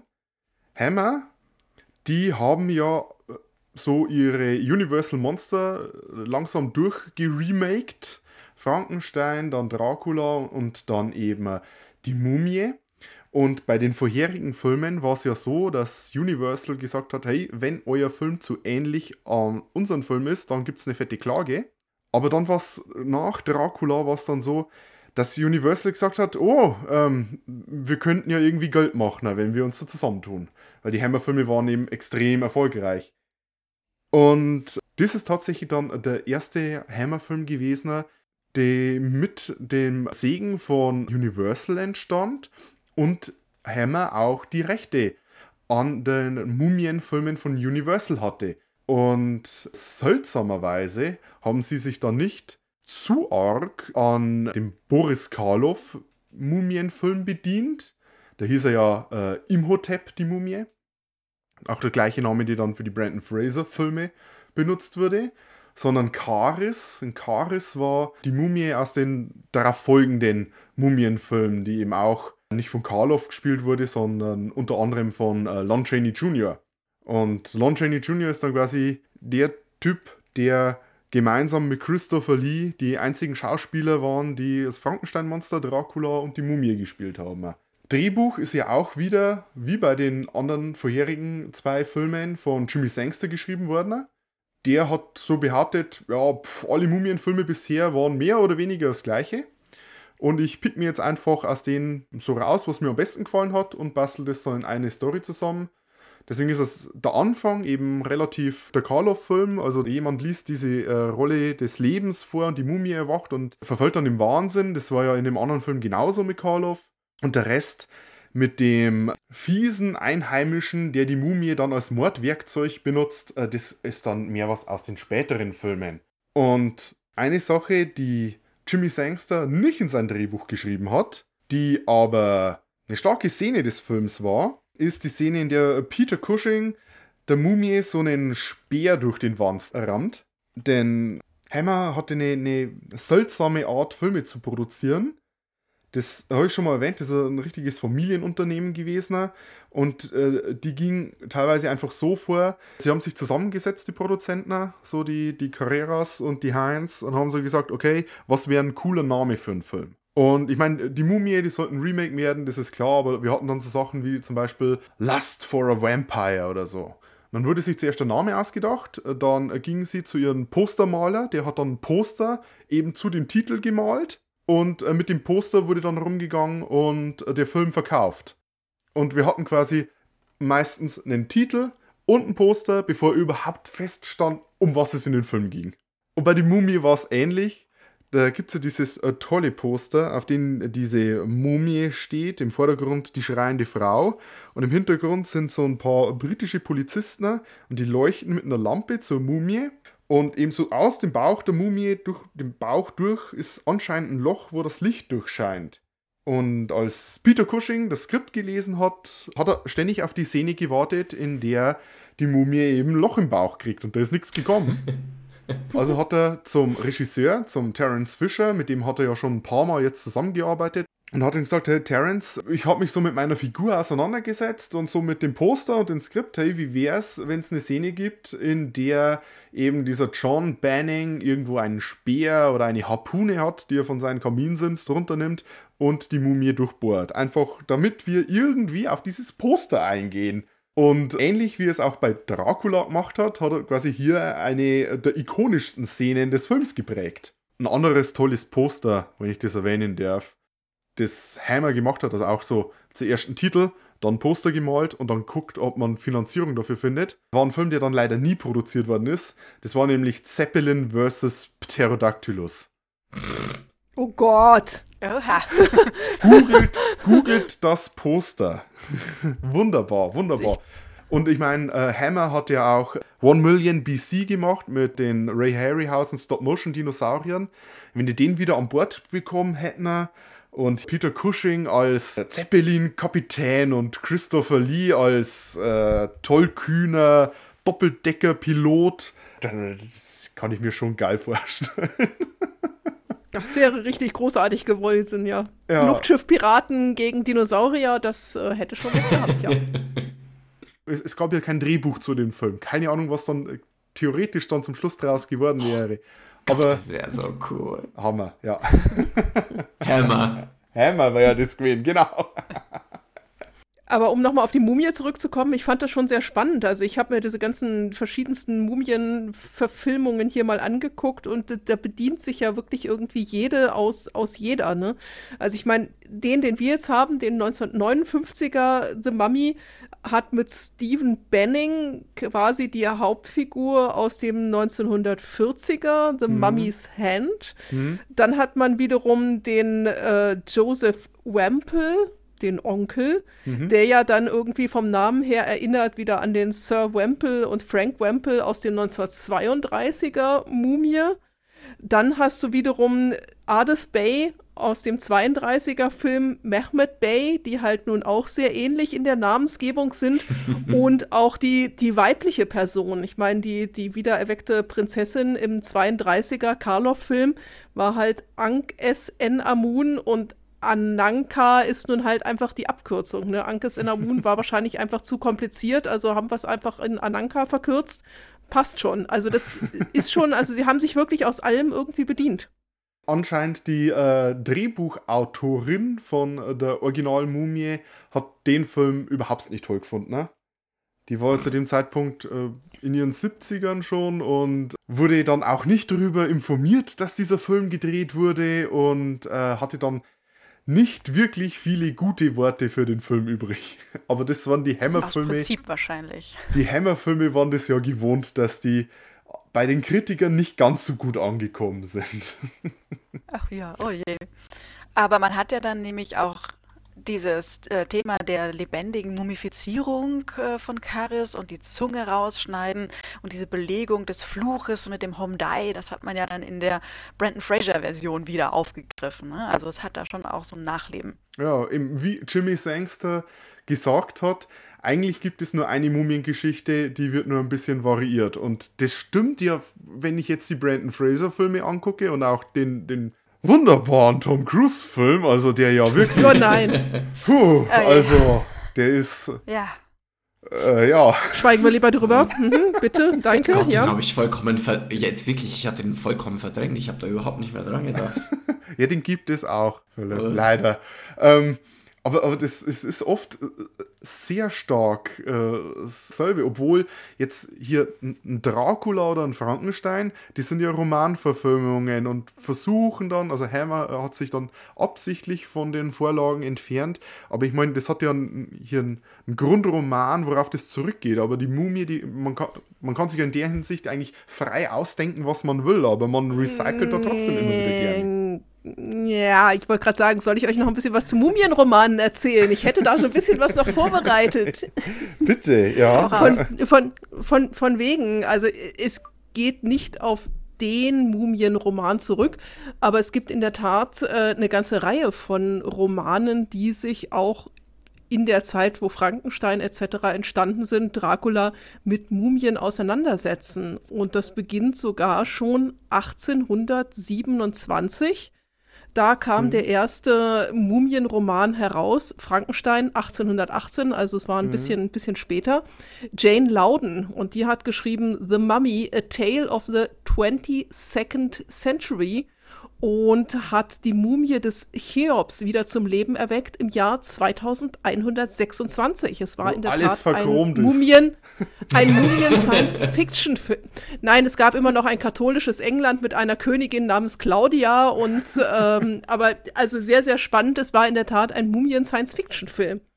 Buch. Und äh, ja, Buch, genau, Mumien-Science-Fiction-Buch, Roman. Gott, ich will die Verfilmung sehen. Äh, das geht noch, das, das, das, geht noch weiter. 1840, äh, Théophile Gautier hat eine Kurzgeschichte geschrieben, Le Pied de la Momie, der Fuß der Mumie, wo sein Protagonist also auch in so eine Art Traum ähm, verfällt. Er hat vorher irgendwie einen Mumienfuß gekauft, den er als Briefbeschwerer benutzt und äh, die Prinzessin, die altägyptisch, fordert sonst. nun diesen Fuß zurück und er tauscht ihn dann gegen eine Statuette aus. Und als er aufwacht, steht in der Tat statt des Mumienfuß diese Statuette auf seinem Schreibtisch. Die Verfilmung davon, und, bitte, von Quentin Tarantino. Ja.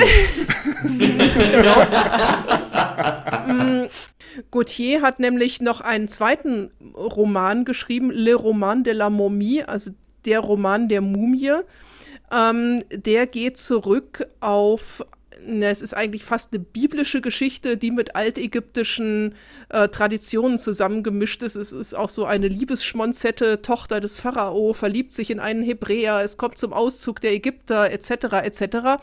Und mhm. der ist in der Tat schon 1911 verfilmt worden. Oh. Also, die ersten Mumienfilme gab es sogar schon viel, viel früher.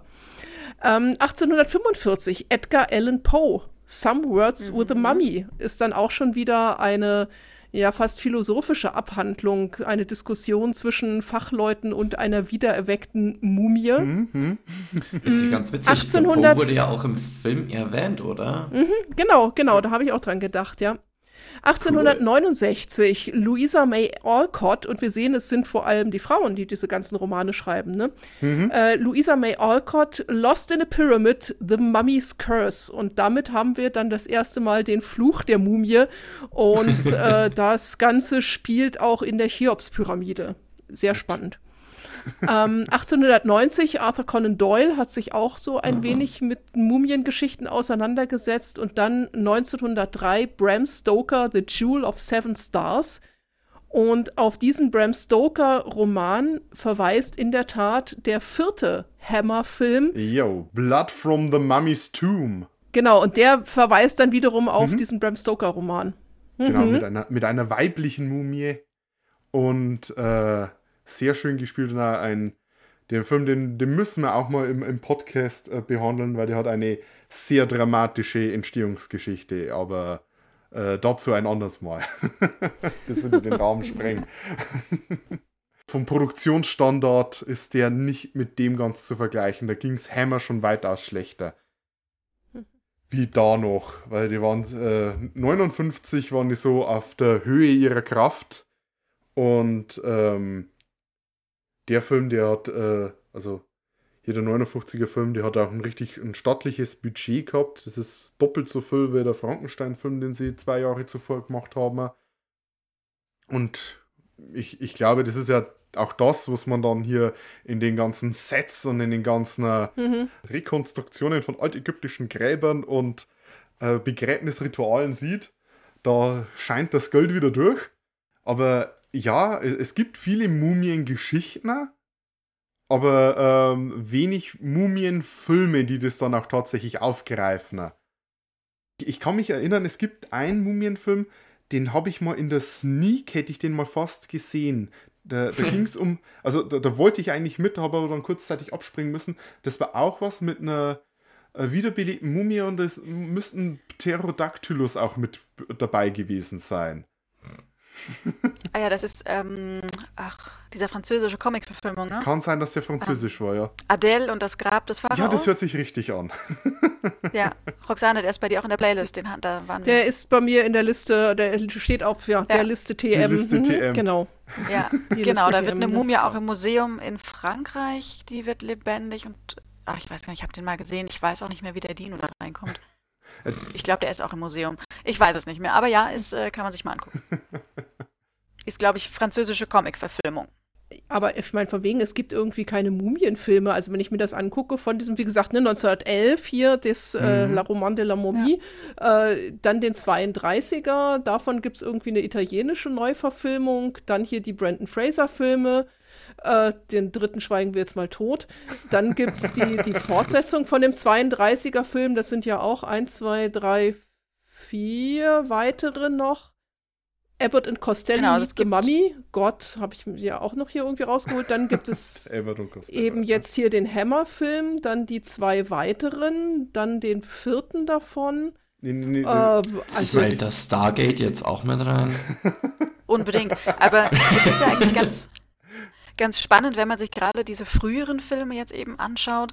Ähm, das sind zwar viele Mumienfilme, aber von der Thematik ja doch immer recht ähnlich. Das ist das, ne? was ich ja, meine. klar. Also wird von Archäologen immer, wiederbelebt immer, und mhm. ja, da könnte man ja, also wenn man schon sich äh, Dinge ausfantasiert, auch im Handlungsplot vielleicht ein bisschen kreativer sein, aber es ist immer mhm. relativ getreu diese Stories. Ob der jetzt Imhotep oder Karis heißt, ist dann, ja. Genau, das war, das war mein eigentlicher Punkt.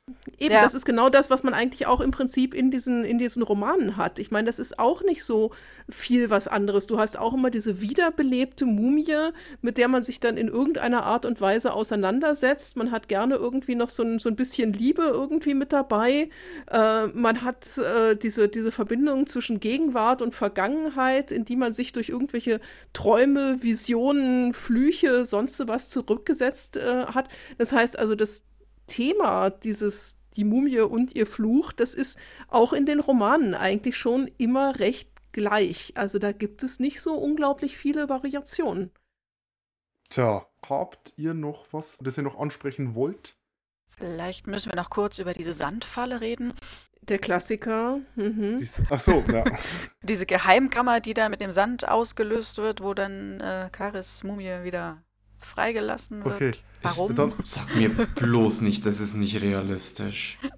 Sorry. Was, Ägyptologen und Archäologen müssen nicht irgendwelchen Todesfallen ausweichen? Psst, doch, Was? natürlich, jeden Tag auf dem Weg zur Arbeit. sind auf der Straße, sind über diese, diese Metallgegenstände, mhm. die man ausweichen Ja, ist ganz muss. komisch, ne? Mhm, genau. Fallen auch immer, ja, ja, doch, doch. Giftpfeile, die ganzen Sachen. Ah, die genau, diese völlig äh, reibungslos funktionierenden Schnappfallen, klar. Ja, und natürlich nicht zu vergessen, ja. der Stein, auf den man rauftritt, der dann das komplette Grabmal in sich zusammenstürzen lässt. Oder ja, wenn man den nicht hat, nimmt man dann das Dynamit. Ja. ja. Naja, und wenn nicht, dann ja. sprengt dann halt jemand in die Luft, ne? Ja. genau, falls auch keine rollenden Kugeln rauskommen oder so. Ne? Ja. Also, das ist aber auch eben so ein äh, Ding, was sich sehr hart hält, dass in den Gräbern eben äh, Fallen drin sind, auch in den Pyramiden. Äh, das sagen unsere Museumsbesuchenden auch immer ganz oft. Sie haben das schon gehört und gesehen und auch ganz viele Dokus oder vermeintliche Dokus greifen das eben auf. Das hält sich halt sehr hartnäckig. Und ähm, diese Sandfalle finden wir dann auch bei der Brandon Fraser-Mumie wieder, ne, dass die ganze Stadt dann im Sand versinkt. Aber ja, ist hier wieder, glaube ich, eher Rule of Cool. Äh, das gibt es nicht. das Ja, wenn ihr wollt, kann ich euch noch ein, kann ich euch noch ein bisschen was dazu erzählen zu dieser Schriftrolle, die die Mumie eigentlich überhaupt erst ins Leben zurückgerufen Oh ja. hat. Bitte. Unbedingt. Die, die, Schriftrolle. Rolle, äh, die, die Rolle des Lebens und äh, welche Gottheit war das? Die Rolle von Todd war das? Todd, genau, genau, genau. Ja, genau, da wollte ich auch, auch noch fragen, weil ich, ich, ich äh, war schon immer von, von so Göttermythen und so weiter ein bisschen fasziniert. Also egal, ob das jetzt ägyptisch, griechisch, äh, römisch oder sonstiges wa- ist. Aber Todd hatte ich jetzt eigentlich weniger mit irgendwie der Totenwelt im Kopf zusammen. Das ist ja, Ja. dann eher so Set oder so, wenn ich mich da jetzt nicht täusche. Osiris, Sie- Anubis, irgendetwas. Äh, Anubis, genau. genau. Todd, mhm. Todd wäre der Schreib- und Weisheitsgott. Das heißt, es ist der Gott, dem also das Wissen der Welt sozusagen zugeschrieben wird. Und äh, diese Schriftrolle, die taucht ja auch in allen diesen Mumienverfilmungen immer wieder auf. Die Rolle des Todd oder die Rolle des Lebens. Oder dann in den Brandon Fraser-Filmen ist es das Buch der Toten und das Buch der Lebenden. Und das geht in der Tat zurück auf ein mythisches Buch des Gottes Todd, in dem angeblich nun die Weisheit, äh, die er als Gott erfahren hat, niedergelegt worden ist. Und das geht wiederum sogar schon zurück ins alte Ägypten. Es gibt nämlich aus der ptolemäischen Zeit, äh, 300 vor Christus ungefähr, die Geschichte von Setnecha im Waset und Na-Neferkaptach. Ich sag das dreimal schnell hintereinander. Kein, kein Problem, viel geübt. Ähm, kleine Nebenbemerkung, dieser Setneca im Waset, der dort als Protagonist von verschiedenen Geschichten auftaucht, hat auch wiederum einen historischen Hintergrund. Waset war nämlich einer der Söhne von Ramses II., Ramses dem Großen, der sich zu Lebzeiten um die Wiederherstellung von alten Denkmälern äh, bemüht hat. Das heißt, er war sozusagen der erste Denkmalschützer, Archäologe der Weltgeschichte. Und das ist im kulturellen Gedächtnis scheinbar so drin geblieben, dass man das später auch dann in Geschichten weiter tradiert hat. Setnechaim Waset hat nämlich im Grab des Prinzen Naneferkaptach ein Buch gefunden. Genau jenes Buch des Weisheitsgottes Todd. Und er hat das Buch aus dem Grab entfernt und wurde dadurch verflucht. Der Fluch der Mumie, also sogar schon im alten Ägypten. Und er entkommt diesem Fluch also nur, indem er das Buch wieder in das Grab zurückbringt, an seinen Ursprungsort und auch die Körper von Naneferkaptachs Frau und seinem Kind findet und sie alle zusammen in einem Grab bestattet. Ganz kurz zusammengefasst. Also das Buch, die Rolle des Todd oder das Buch des Gottes Todd, der Fluch der Mumie, hat man also sogar in Grundzügen schon in diesen altägyptischen Geschichten. Und vom Gott Todd sagt man sich noch was anderes. Und zwar geht das auf, naja, fast mittelalterliche äh, Texte wiederum zurück. Es gibt nämlich die Tabula Smaragdina, die Smaragdtafeln, die man dem Hermes Trismegistos zuschreibt. Und Hermes Trismegistos wiederum ist eine Vermischung des griechischen Gottes Hermes und des altägyptischen Gottes Todd. Und in diesen Smaragdtafeln soll sich auch wiederum die Weisheit der Welt befinden. Und angeblich hat man diese Originaltafeln unter einer Hermes-Statue im Grab des Hermes, in Klammern die Cheops-Pyramide, gefunden. Und die Hermeneutik und die Alchemie gehen auf diese oder führen sich auf diese Smaragdtafeln zurück. Und diese Weisheitstexte, Smaragdtafeln, das Buch des Gottes Todd findet sich in ganz, ganz vielen Geschichten, nicht nur in den Mumiengeschichten, ähm, unter anderem, weil wir in letzter Zeit so viel darüber geredet haben, auch bei Lovecraft. Auch der geht also auf diese Rolle des Gottes Todd ein. Aha, nice. Jetzt seid ihr alle total geflasht. Ne? Ja, Ja. ich wollte nicht unterbrechen. Normalerweise führe ich immer die Monologe. Ja, ich kann das auch. Ich kann das auch sehr gut. Das ist ja ultra Dafür cool. seid ihr da. Ja.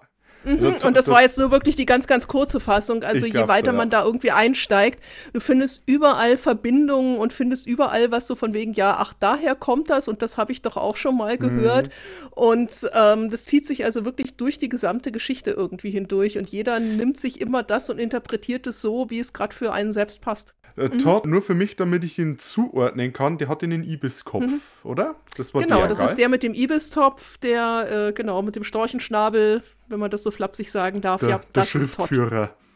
Ja. Die arme Sau, das kenne ich. Der mhm. Protokollant, ja. Ja. Darf das auch immer beim Totengericht führen. Da steht er auch immer mit Papyrusrolle und Binse, schreibt bereit und protokolliert alles mit, der Gerichtsschreiber.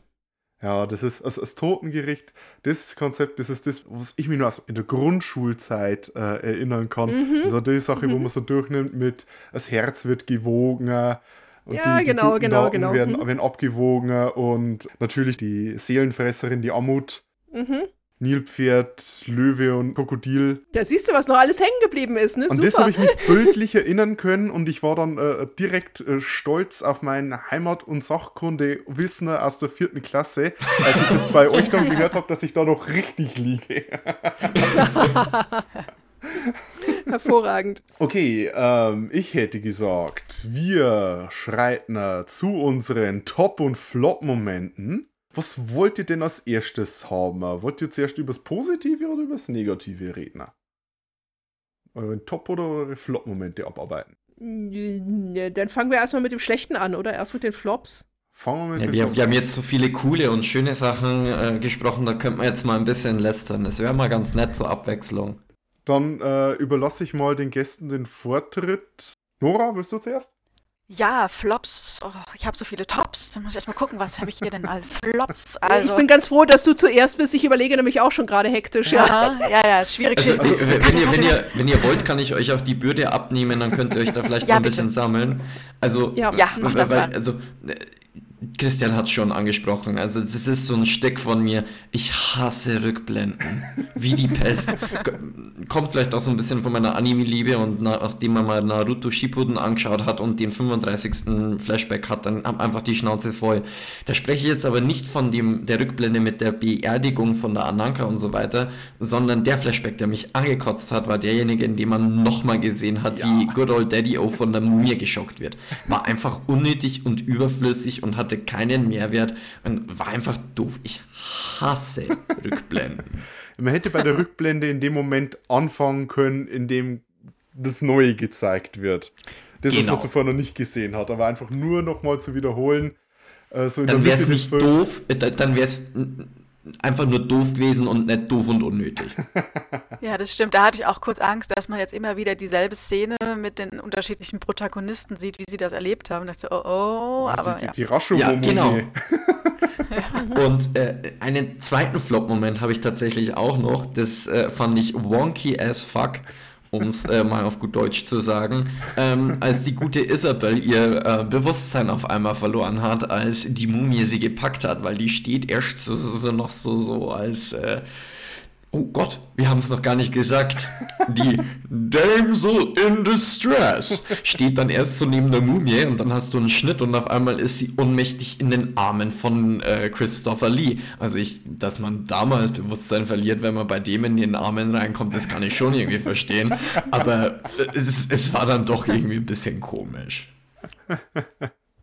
Ja, ich glaube, ich äh, setze da gleich mit an denn mein äh, Flop-Moment, meine größte Kritik an den Film ist dann direkt danach, denn ich finde das Ende selbst finde mhm. ich ein bisschen antiklimaktisch. Also das einfach in den Sumpf reinmarschieren und die gute Isabel sagt, na, die gute Isabel wird von äh, Peter Cushing erinnert, hey, sag ihm, er soll dich runterlassen.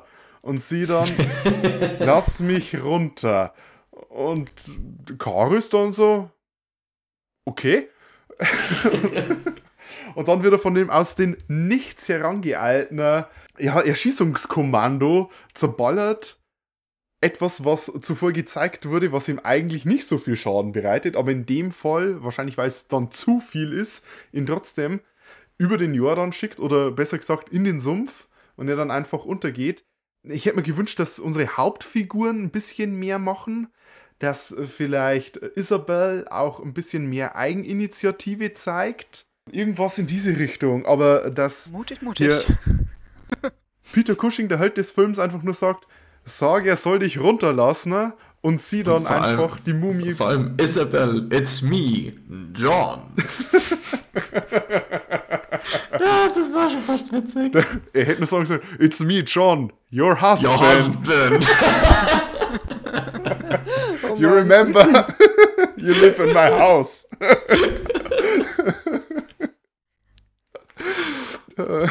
Ja, die Beziehung der beiden, wir hatten es ja auch schon gesagt, ist auch ja. so ein bisschen seltsam, ne? wie er da mit ihr redet. Sehr oh, mein Kind, ne, komm hier. Sehr ja, ja, ganz, ganz wunderbar. Und eben auch der Punkt, dass äh, sowohl äh, der Ehemann erst auf die Ähnlichkeit kommt, als sie die Haare aufmacht, aber auch Karins erst draufkommt. Ne? Von wegen so, mach deine Haare auf.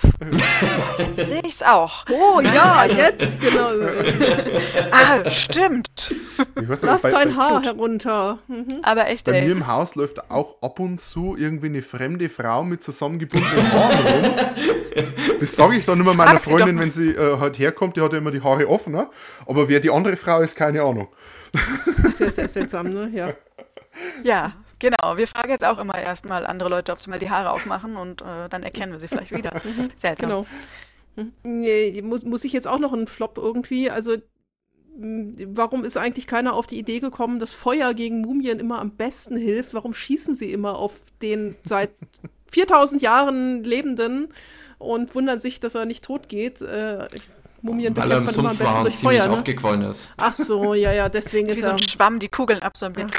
Ja, ja, genau. Und deswegen hilft er ja, doch das ist auch Feuer so episch, nicht, ne? Der aus so kurzer Entfernung ballert und ballert und ballert und es passiert gar nichts. Ja. könnte man überlegen, ob man vielleicht was anderes macht. Feuer zum Beispiel. Ja. Ach, ladida. Fe ja. Feuer ist immer, kill it with fire ist immer die beste Strategie. Genau. Ja, aber eben. Hans, Flammenwerfer. mhm. Ja, oder auch in äh, der, der Vater, der ja da in der Irrenanstalt in dieser Klapsmühle ist und der äh, Wärter ihm noch sagt, wenn etwas Ja, ist, klopfen Sie nicht an die Tür. Telefon, klopfen Sie nicht. Und was macht er? Er geht hin und klopft. Ja, ich habe auch gedacht, oh nee, den Schalter, Junge, den genau. Schalter. ja. ja. Einmal zuhören. Ne? Oder er fühlt, dass die Mumie kommt, ne, von draußen und schlägt dann das Fenster ein, von innen nach außen. Und ich denke, ja, genau, damit die Mumie besser rein kann. Oder warum hat er das gemacht? Also sind so ein paar Momente, wo ich gedacht habe, warte kurz, muss ich drüber nachdenken. Gut, äh, vielleicht kann man es damit erklären, dass der äh, Werte Herr Papa im Wahn war. Ja, okay, aber. Aber ja. ja. ja, und diese Verfolgung sagt dann auch, ne, mit dem lahmen Bein über Tisch und Bank am Regal ja, hochgesprungen, die Mumie erdolcht mit der Harpune und nichts hat geholfen. Und dann muss die Frau einfach nur die Haare aufmachen. Das reicht. Wie es immer so ist im Die Leben. Waffen so, einer Frau, ne? It was beauty Haare. that killed the beast. ja. oh, King Kong. Genau, ich habe noch drauf gewartet. Ne? Die Mumie schnappt sich die Frau und klettert das Haus. Wer kennt sich die ganzen Mumienfilme? Die sind alle so ziemlich ähnlich. Zum Schluss klettert die, ja. das Haus hoch, ist klar. Immer. Immer. Okay, ich glaube, äh, wir können zu den Top-Momenten übergehen, oder? Mhm. Und da würde ich auch wieder unseren äh, äh, lieben Gästinnen den Vortritt überlassen. Was hat euch denn am besten gefallen? Ja, da waren ein paar Sachen. Also ich fand das Setting der Ausgrabung ganz lieb gemacht. Also klar mit all ihren kolonialistischen Behaftungen und Fehlern, aber ich äh, mag sowas. Ne? Und dass man da so kleine Details wie eben dieses Nivelliergerät hat und da ein bisschen so diese Schienen sieht und das fand ich ganz, ganz toll. Und natürlich dann eben die, Entschuldigung, Rückblende an die Bestattung der Ananka mit dem ganzen Bestattungszug. Ne? Also wie viel Mühe sie sich gemacht haben, da diese kompletten Bestattungszug lang laufen zu lassen mit Klageweibern, mit dem Equipment, mit dem ochsengezogenen Zug und dem Sarg und dieses Wiederbelebungs, äh, ja, fast schon Mundöffnungsritual, was sie da machen. Also fand ich gut, fand ich groß, sehr viel Liebe zum Detail, das hat mir sehr, sehr gut gefallen. Und eben dann noch die epische Szene, wie Karis dann aus dem Sumpf steigt. Ah, mega. Naja, ich, ich, kann mich dem nur anschließen. Also diese ganze, das, wir haben ja schon mehr drüber geschwärmt, die Grabprozession, äh, die Mumifizierungsszene mit Säule äh, war schon sehr großartig, was ich ganz, ganz besonders auch ich toll fand. Ich hätte es auch ohne Säule angesehen. hätte es gerade noch hingekriegt. Ne? ähm, was ich ganz besonders schön fand, war diese, diese das Kartuschenkästchen mit dem Namen von Tutanchamun und wie er das aus diesem, äh, aus diesem, diesem, dieser Nische in der Wand irgendwie herausgeholt hat. Und ich habe irgendwie mal drauf gewartet, dass da hinten hinter jetzt der Schaltkasten ist und äh, dass man den dort irgendwie sieht, die Elektrik oder irgendwie sowas. Es sah genau so aus, als wäre das da hinten, als müsste man dort nur eine Klappe und dann die Sicherung reinschalten. Also das war sehr, sehr nett. ja, und die Pfingstochsen, ne? Die Pfingstochsen, die Pfingstochsen. ja. Fantastisch. Sehr, sehr charmant. Beste Ochsen. ich mache jetzt einfach mal weiter. Meine äh, beiden Top-Momente ist erst einmal Christopher Lee generell in dem Mumien-Make-up sieht fantastisch mhm. aus. Aber äh, die Szene, die mit am besten ist, meiner Meinung nach, mit der Mumie, ist der Angriff auf Peter Cushing, indem er dieses, äh, äh die, die Schrotflinte benutzt und dann auf die Mumie schießt. Und das ist so ein herrlicher Effekt, als äh, so richtige Fetzen aus der Mumie rausfliegen und, und sie bloß so zwei, drei Schritte zurückstrauchelt. Das hat so. Kommt rüber wie ein Jason Voorhees in den Filmen, so unaufhaltbare Tötungsmaschine, aber hat einfach effektmäßig sehr schön ausgesehen mhm. und hat sehr schön illustriert, dass man der Mumie mit Gewalt nicht entgegenwirken kann, dass sie unaufhaltsam ist. Und äh, mein anderer Top-Moment ist äh, der Besuch von äh, Peter Cushing bei. Philipp, du kannst ja da mitreden. Ne? Das können wir ja, ja genau. Das ist der Besuch von Peter Cushing äh, beim äh, George Pastel bei äh, Mehmet. Das war auch episch, ja. In, indem er ihn quasi äh, äh, clever und rhetorisch gewandt rauskitzelt, dass er hinter der ganzen Sache steckt oder zumindest so weit, dass er eben seine äh, Theorie bestätigt hat. Und allein das Cigarette Play in der Szene ich habe es im ganzen Film, wie Peter Cushing immer raucht. Äh, das ist äh, sehr theatralisch. Er zündet sich nicht einfach eine Kippe an, sondern das ist ein richtiges Schauspiel, wie er raucht. Das äh, habe ich fantastisch gefunden. Aber eben dieses rhetorische Duell à la Sherlock Holmes, das ist eben Peak Peter Cushing. Das ist wegen solcher Szenen und wie gut er die Szenen eben spielt, liebe ich diesen Schauspieler. Und darum meine Lieblingsszene im Film. Kön können wir an dieser Stelle noch mal ja, kurz gern. über den Gott Karnak und seine Statue in dem Haus von Mehmet Bey reden? Und könnt ihr mir bitte sagen, was, was diese Statue darstellt? Was hat die für einen Kopf? Was Karnak. ist das? Das ist Karnak, ja, aber, ist, hast du ja gesagt. Ja. Das hat so eine karnakische Form. ich meine, es sieht aus wie ein, wie ein Wiesel. Also dieser, dieser Kopf sieht Oder aus wie ein Wiesel, ja. über, überdimensionales Wiesel. Was ist das? Sie, wir, wir, saßen beide da und haben gedacht, wir, wir haben uns angeguckt, also, äh, also ich meine, man kennt, ne, Krokodilkopf, Schakalskopf, irgendwelche Köpfe, Falkenkopf, aber das? Was? Warum? Sehr kreativ war das, ja doch, doch. Äh, das war eine Wüstenmaus. ja, äh, ja, genau. Die ja, auch immer ja, genau. zwei Meter zehn große Sarkophage ja. hat, die man in der Hinterkammer hat äh, als in Gold. Sektenführer. Mhm. Ja, genau. Gut. Mhm. ja, das an dieser Stelle nur ein kurzer Einwurf. Das war schätzungsweise jetzt mal einer der Punkte, die nicht ganz so historisch korrekt waren, wenn ich es richtig raushöre. Äh, ja, wie dieser ganze Gott Karnak die, ja. die Ortschaft, okay. die angebetet wurde. Dann würde ich mal noch meine äh, ein, zwei, also ich, ich hätte eigentlich jede Menge Zeug aufgeschrieben. Also die, mein absoluter Top-Moment ist auch tatsächlich der Besuch ähm, bei Mehmet, also dieses Katz- und Maus-Spiel, also so, wo er in The Lion's Den praktisch eigentlich drin ist und, und diese, also ich, ich liebe das einfach, diese, diese britische Gepflogenheit. Also auf der einen Seite ist es im Film komisch, aufgrund des Verhältnisses dann mit seiner Frau, wo man dann eigentlich so freundlich ist. Ich fand es dann auch so toll, wie er seinen Vater besucht, so oh, ich kann seit fünf Jahren das erste Mal wieder mit dir sprechen. Danke für deinen Besuch, du kannst jetzt wieder gehen. Und dann, äh, ja. und dann so, goodbye, Father. Aber auf der anderen Seite ermöglicht es dann halt so einen Austausch auch mit dem Kontrahenten jetzt praktisch, an dem man, bei dem man sich dann am Ende äh, für sein Verhalten entschuldigt und dann durch die Rückentschuldigung, oh no, I apologize It was I who just wanted to visit. Und äh, du, du, du, du hast so diese Überhöflichkeit, aber zwischen den Zeilen kannst du genau rauslesen. Oh, da geht's richtig steil. Also das, das ja, und es, ich, und es spricht halt eben auch die, die Problematik in der ganzen, äh, ja. in, in der ganzen Branche, sag ich mal, äh, zu, ja, ja. zu der Zeit an, ja.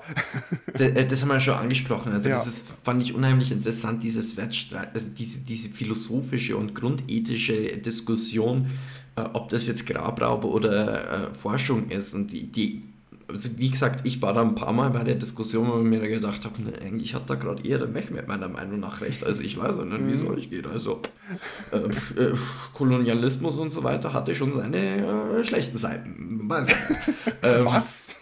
Nein! Äh, und ich, ich hatte noch jede Menge kleinen Sachen. Also die Musik war super.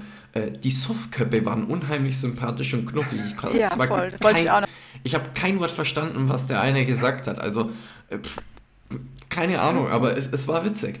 Ähm, ich fand es auch schön, dass sie ihr Bier aus Teegläsern gesoffen haben. Ähm, es, ja, nee, es, es, es waren wirklich, und, und natürlich, ich fand es immer wieder super, es ist, äh, sagt der Christian immer wieder, es ist auch so ein Running Gag in den Hammer-Filmen, dass Christopher Lee Peter Cushing wirkt und da haben wir es einfach dreimal in einem Film und das ist grandios.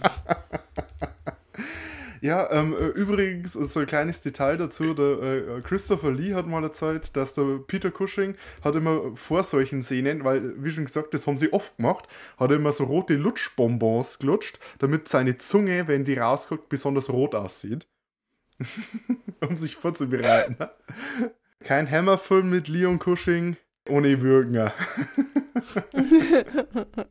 Ja, aber diese Suffkörper fand ich auch großartig, ne? Diese dauerstracken äh, Fahrer da in der, in der, Kneipe. Das ist auch im Deutschen äh, ganz großartig äh, gelöst, wie sie da ihre Geschichte erzählen, was sie erlebt haben und denkst so, ey, was, worum geht's hier ab? Was ist los? Wirklich ohne Punkt und Komma und hat wirklich total krasses Gegenstück äh, zu diesen Gepflogenheiten der Aristokratie halt eben darstellen. Mhm. Und wie sie dann eben diese Verfolgungsjagd oder diese Fahrtszene haben mit der Mumie in der Holzkiste, wo ich mir denke, wo ist der Sarg? Äh, wäre das nicht praktisch? Aber hat auch so ein bisschen Dracula-Vibes. Ne? Ja. So. Und, und hier zeigt sich auch, wie wichtig Ladungssicherung ist. Ja, definitiv. Mhm. Ich habe schon gedacht, so wie die über, über die Straßen. Piste gebügelt sind, ja. Mhm. ja. Ich, ich, fand dann aber auch den, den Poacher, den ähm, Wilderer, total knuffig, der mhm. vom ähm, Polizisten abgeholt wird und der dann erzählt, there was a head, was it dead already? Also dieses totale ja. Genusche, so, der Hose war schon hier, ich kann da nichts dafür. Ja. Und das interessiert ihn gar nicht, ne? Ich will ja nur das mit der Mumie, der Rest ist, äh, naja, sagen wir, lass mir mal. Also, einfach, einfach toll. Also das äh, auch so, so kleine sympathische Nebenrollen, finde ich, hat der Film dann mhm. wirklich mal gut hinbekommen. Das ist bei so alten Filmen ja nicht immer so super natürlich. Emma hat da ein gewisses Geschick gehabt. In vielen ihrer Filme ist da so die eine oder andere Suffkopf-Figur als Comic Relief immer eingebaut worden. Ne? Das haben die wahnsinnig gerne gemacht. Das zusammen mit diesem typischen viktorianischen Setting, mit recht äh, originalgetreuen Klamotten und so. Das war, Hammer hat damals so die, die, die gritty, realistic Reboots mehr oder weniger erfunden. Mit ihren äh, Gothic-Horror-Filmen. Und weil das dann ein bisschen zu gritty und ein bisschen zu blutig war, ist dann immer irgendwie ein Suffkopf noch durchs Bild gelaufen. ist, ja, äh, hat sie das gesehen? Könnten wir auch gut spielen. Ja, wäre Parade, also kein Problem. Ich, ich müsste nicht mal spielen. Nur wenn es das Bier gibt, nur wenn es das, das, Bier ist, gibt, ne? Halt, stopp, ja, das, ist, das, genau. ist, das ist Method Acting. oh ja, natürlich. Ich brauche das Bier, um in die Rolle zu kommen, ja. So, ich glaube, dann kommen wir langsam zu unserem Fazit, oder? Ja, genau. Äh, Genauso wie ihr die Liste TM habt, haben wir das Rating TM. Und Philipp, äh, erklär mal bitte, wie das geht. Also, das Rating ist ganz einfach und das funktioniert mit zwei gesunden Daumen. Also, es geht von unserer Bestwertung, das ist zwei Daumen nach oben. Das ist einfach, wenn man den Film richtig, richtig, richtig geil findet, dann gibt man zwei Daumen nach oben. Wenn man den Film immer noch richtig gut fand und Spaß dabei hatte, gibt es einen Daumen nach oben. Es ist ein guter Film. Ein Daumen nach oben, ein Daumen nach unten ist die Mittelwertung, wenn man den Film jetzt nicht überragend fand, aber dem Film auch nicht böse war. Ähm, den Film jetzt eher doof fand, gibt es halt einen Daumen nach unten und für einen Film, der wie Twilight ist, gibt es zwei Daumen nach unten. Ist das jetzt die neue Maßeinheit, Philipp? Ja, Mann, das war furchtbar. Mei, oh mei, oh mei, oh mei. Äh, natürlich, äh, was wir bewerten, das als persönliche Empfinden. Und ich glaube auch in der Sache, sage ich wieder, Nora Roxane, legt ihr mal vor. Hau rein, Nora. ah ja, ja, Nora dann. Das Nilpferd hat keine Daumen, was soll ich sagen? Nein. Ähm, also ich bin ja ganz äh, optimistisch. Ich gebe auf jeden Fall einen soliden Daumen nach oben, vielleicht sogar noch einen halben dazu, weil ich den Film nicht ganz schnieke fand. So, also der Spannungsbogen war so mittel, aber das, äh, das Szenenbühnenbild und sowas fand ich groß. Ich lobe das dem würde ich mich eigentlich ziemlich genau anschließen. Also einen stabilen Daumen gibt es auch von mir nach oben. Also zwei Daumen nicht, das kann man nicht geben, so großartig nee. ist kein Film, aber äh, er war schon echt deutlich besser, als ich befürchtet habe. da reiche ich mich jetzt dann einfach mal ein. Also der Film hatte so, so ein paar Hänger mit drin. Also äh, auch wenn man ich meine, wenn ich jetzt einen Film, der zwei Flashbacks hatte, von denen einer 13 Minuten lang war, ich habe nochmal nachgesehen, es waren 13 Minuten Flashback für die Beerdigung und so weiter, die war ich jetzt aber auch wirklich nicht böse. Äh, trotz Flashback und äh, so ein paar ja, Hängern gebe ich dem Film einen soliden Daumen nach oben und auch, äh, also ich, ich, ich habe mir einen Satz noch äh, aufgeschrieben, das, das wollte ich dann auch noch anbringen. Da hat es wirklich mal dann äh, Peter Cushing gesagt, The history of your country is steeped in violence. Und das sagt ein fucking Brite, da denkst du dir dann eigentlich schon manchmal, was, also, was ist eigentlich äh, los mit euch? Geht's noch, Nichts, genau. Nichtsdestotrotz, ja, ja. Ähm, der Film macht Spaß, der, der hat so einen ganz eigenen Charme und Stil. Das Britische kommt da so gut rüber wie in wenigen Filmen. Also ich finde das auch bei den Hammer-Filmen, diese Aristokratie, wie der das rüberbringt, einfach ganz charmant und toll und äh, ein solider Daumen nach oben. Ist ein spaßiger Film. So, jetzt komme ich. Also ich habe mein äh, Hammer-Films T-Shirt an. Ich bin ein ganz so großer Fan von den Filmen und ehrlich gesagt als wir in die Sache reingingen, habe ich die Rache der Pharaonen ursprünglich als den schwächsten der drei Filme, die wir jetzt in dem Monat behandelt haben, gesehen und wollte dem ursprünglich auch einen Daumen nach oben geben.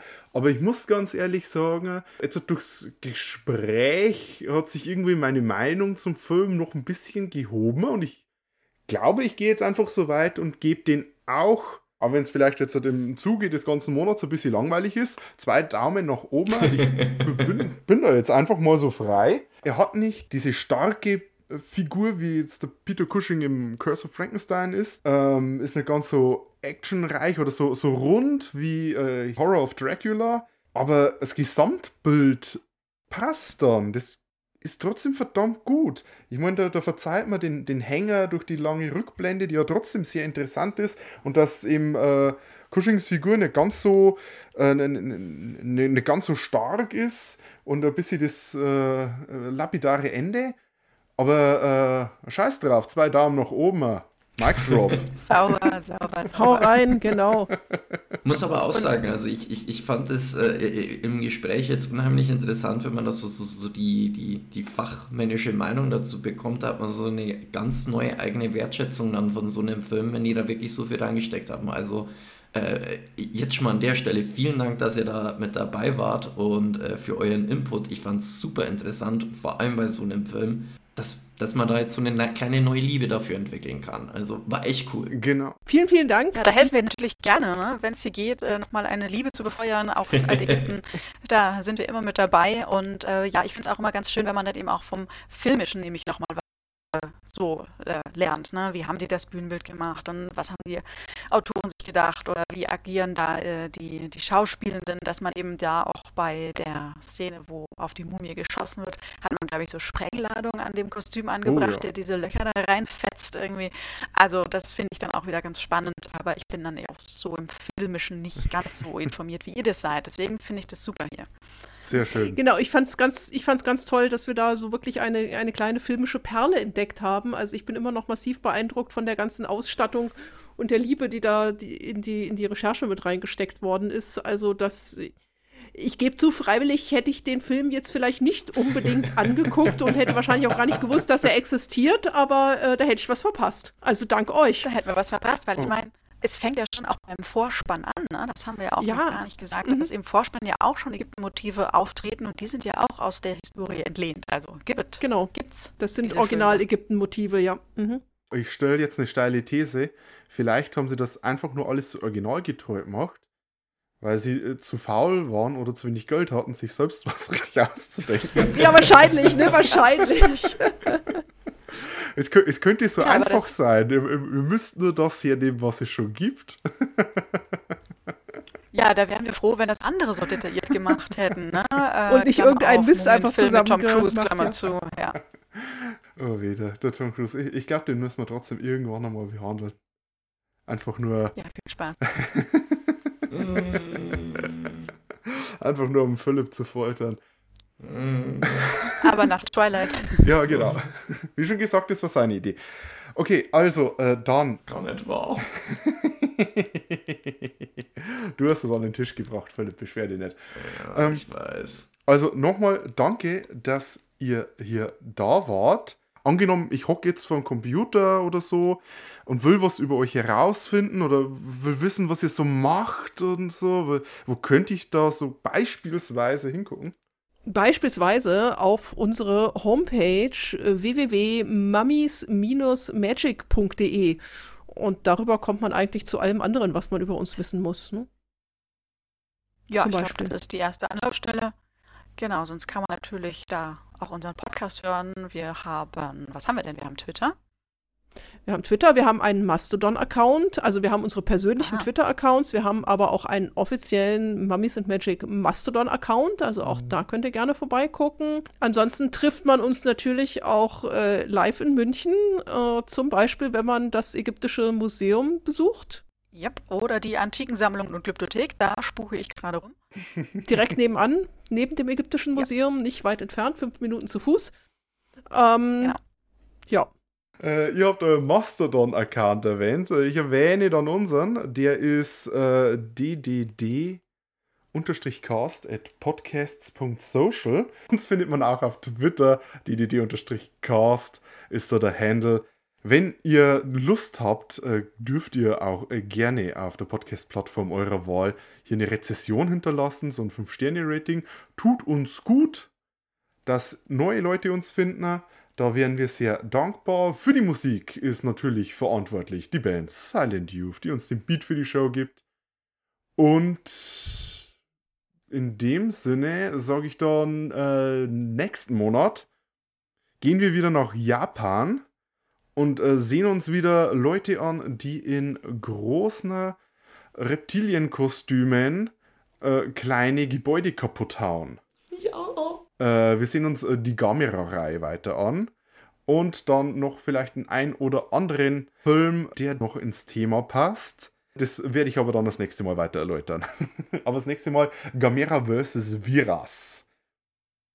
Und äh, dann, glaube ich, bleibt mir nichts anderes mehr übrig, als zu sagen, äh, danke fürs Zuhören.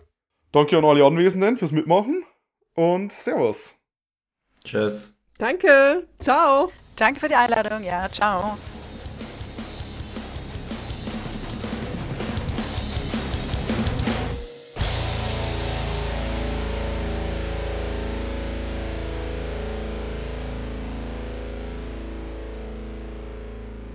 Im Jahre 1895 findet die Ägyptologenfamilie Banning nach langer Suche die verschollene Grabstätte der Prinzessin Anang. Der fängt schon wieder super an. Entschuldigung. Im Jahre 1895 findet die Ägyptologenfamilie Banning nach langer Suche die verschollene Grabstätte der Prinzessin Ananaka. Entgegen den Warnungen des einheimischen Mehmed Bey wird das Grab geöffnet und Familienpatriarch. Hm? Philipp, Philipp, es ist Ananka. Ha, dann hast du einen Schreibfehler gemacht in der Zusammenfassung. Kein Moment. Oh, du meinst die Zusammenfassung von dir, die ich überarbeitet habe? Richtig. Wahrscheinlich deine, deinen Fehler nochmal reinkopiert habe. Korrekt. Also ihr merkt schon, nur Professionelle hier. Kleinen Moment. Oh. Ist auch überhaupt nicht peinlich. So, Ja, Heimatland. Take 3, Marker. Die Mumie tötet den Fähigträger und marschiert mit der Dame auf den Arm in den Sumpf. Fess. Fest. Ich kann auch kein Deutsch. Ist Fess Deutsch? Was ist der Hut? Fes. Arabisch. Es ist ein Fes? langes E, ein Fes. Ein Fes? Okay. Das habe ich doch gar nicht so falsch gesagt. Okay, ich nehme alles zurück. Asche auf mein Haupt. Auf den Fes. Oder auf den Fes, ja. Der bedeckt dann die Asche. Genau, Arsch auf den Der Fies. versteckt dann ja. die Asche. Äh, Christian, viel Spaß beim Schneiden. Ja, danke, werde ich haben.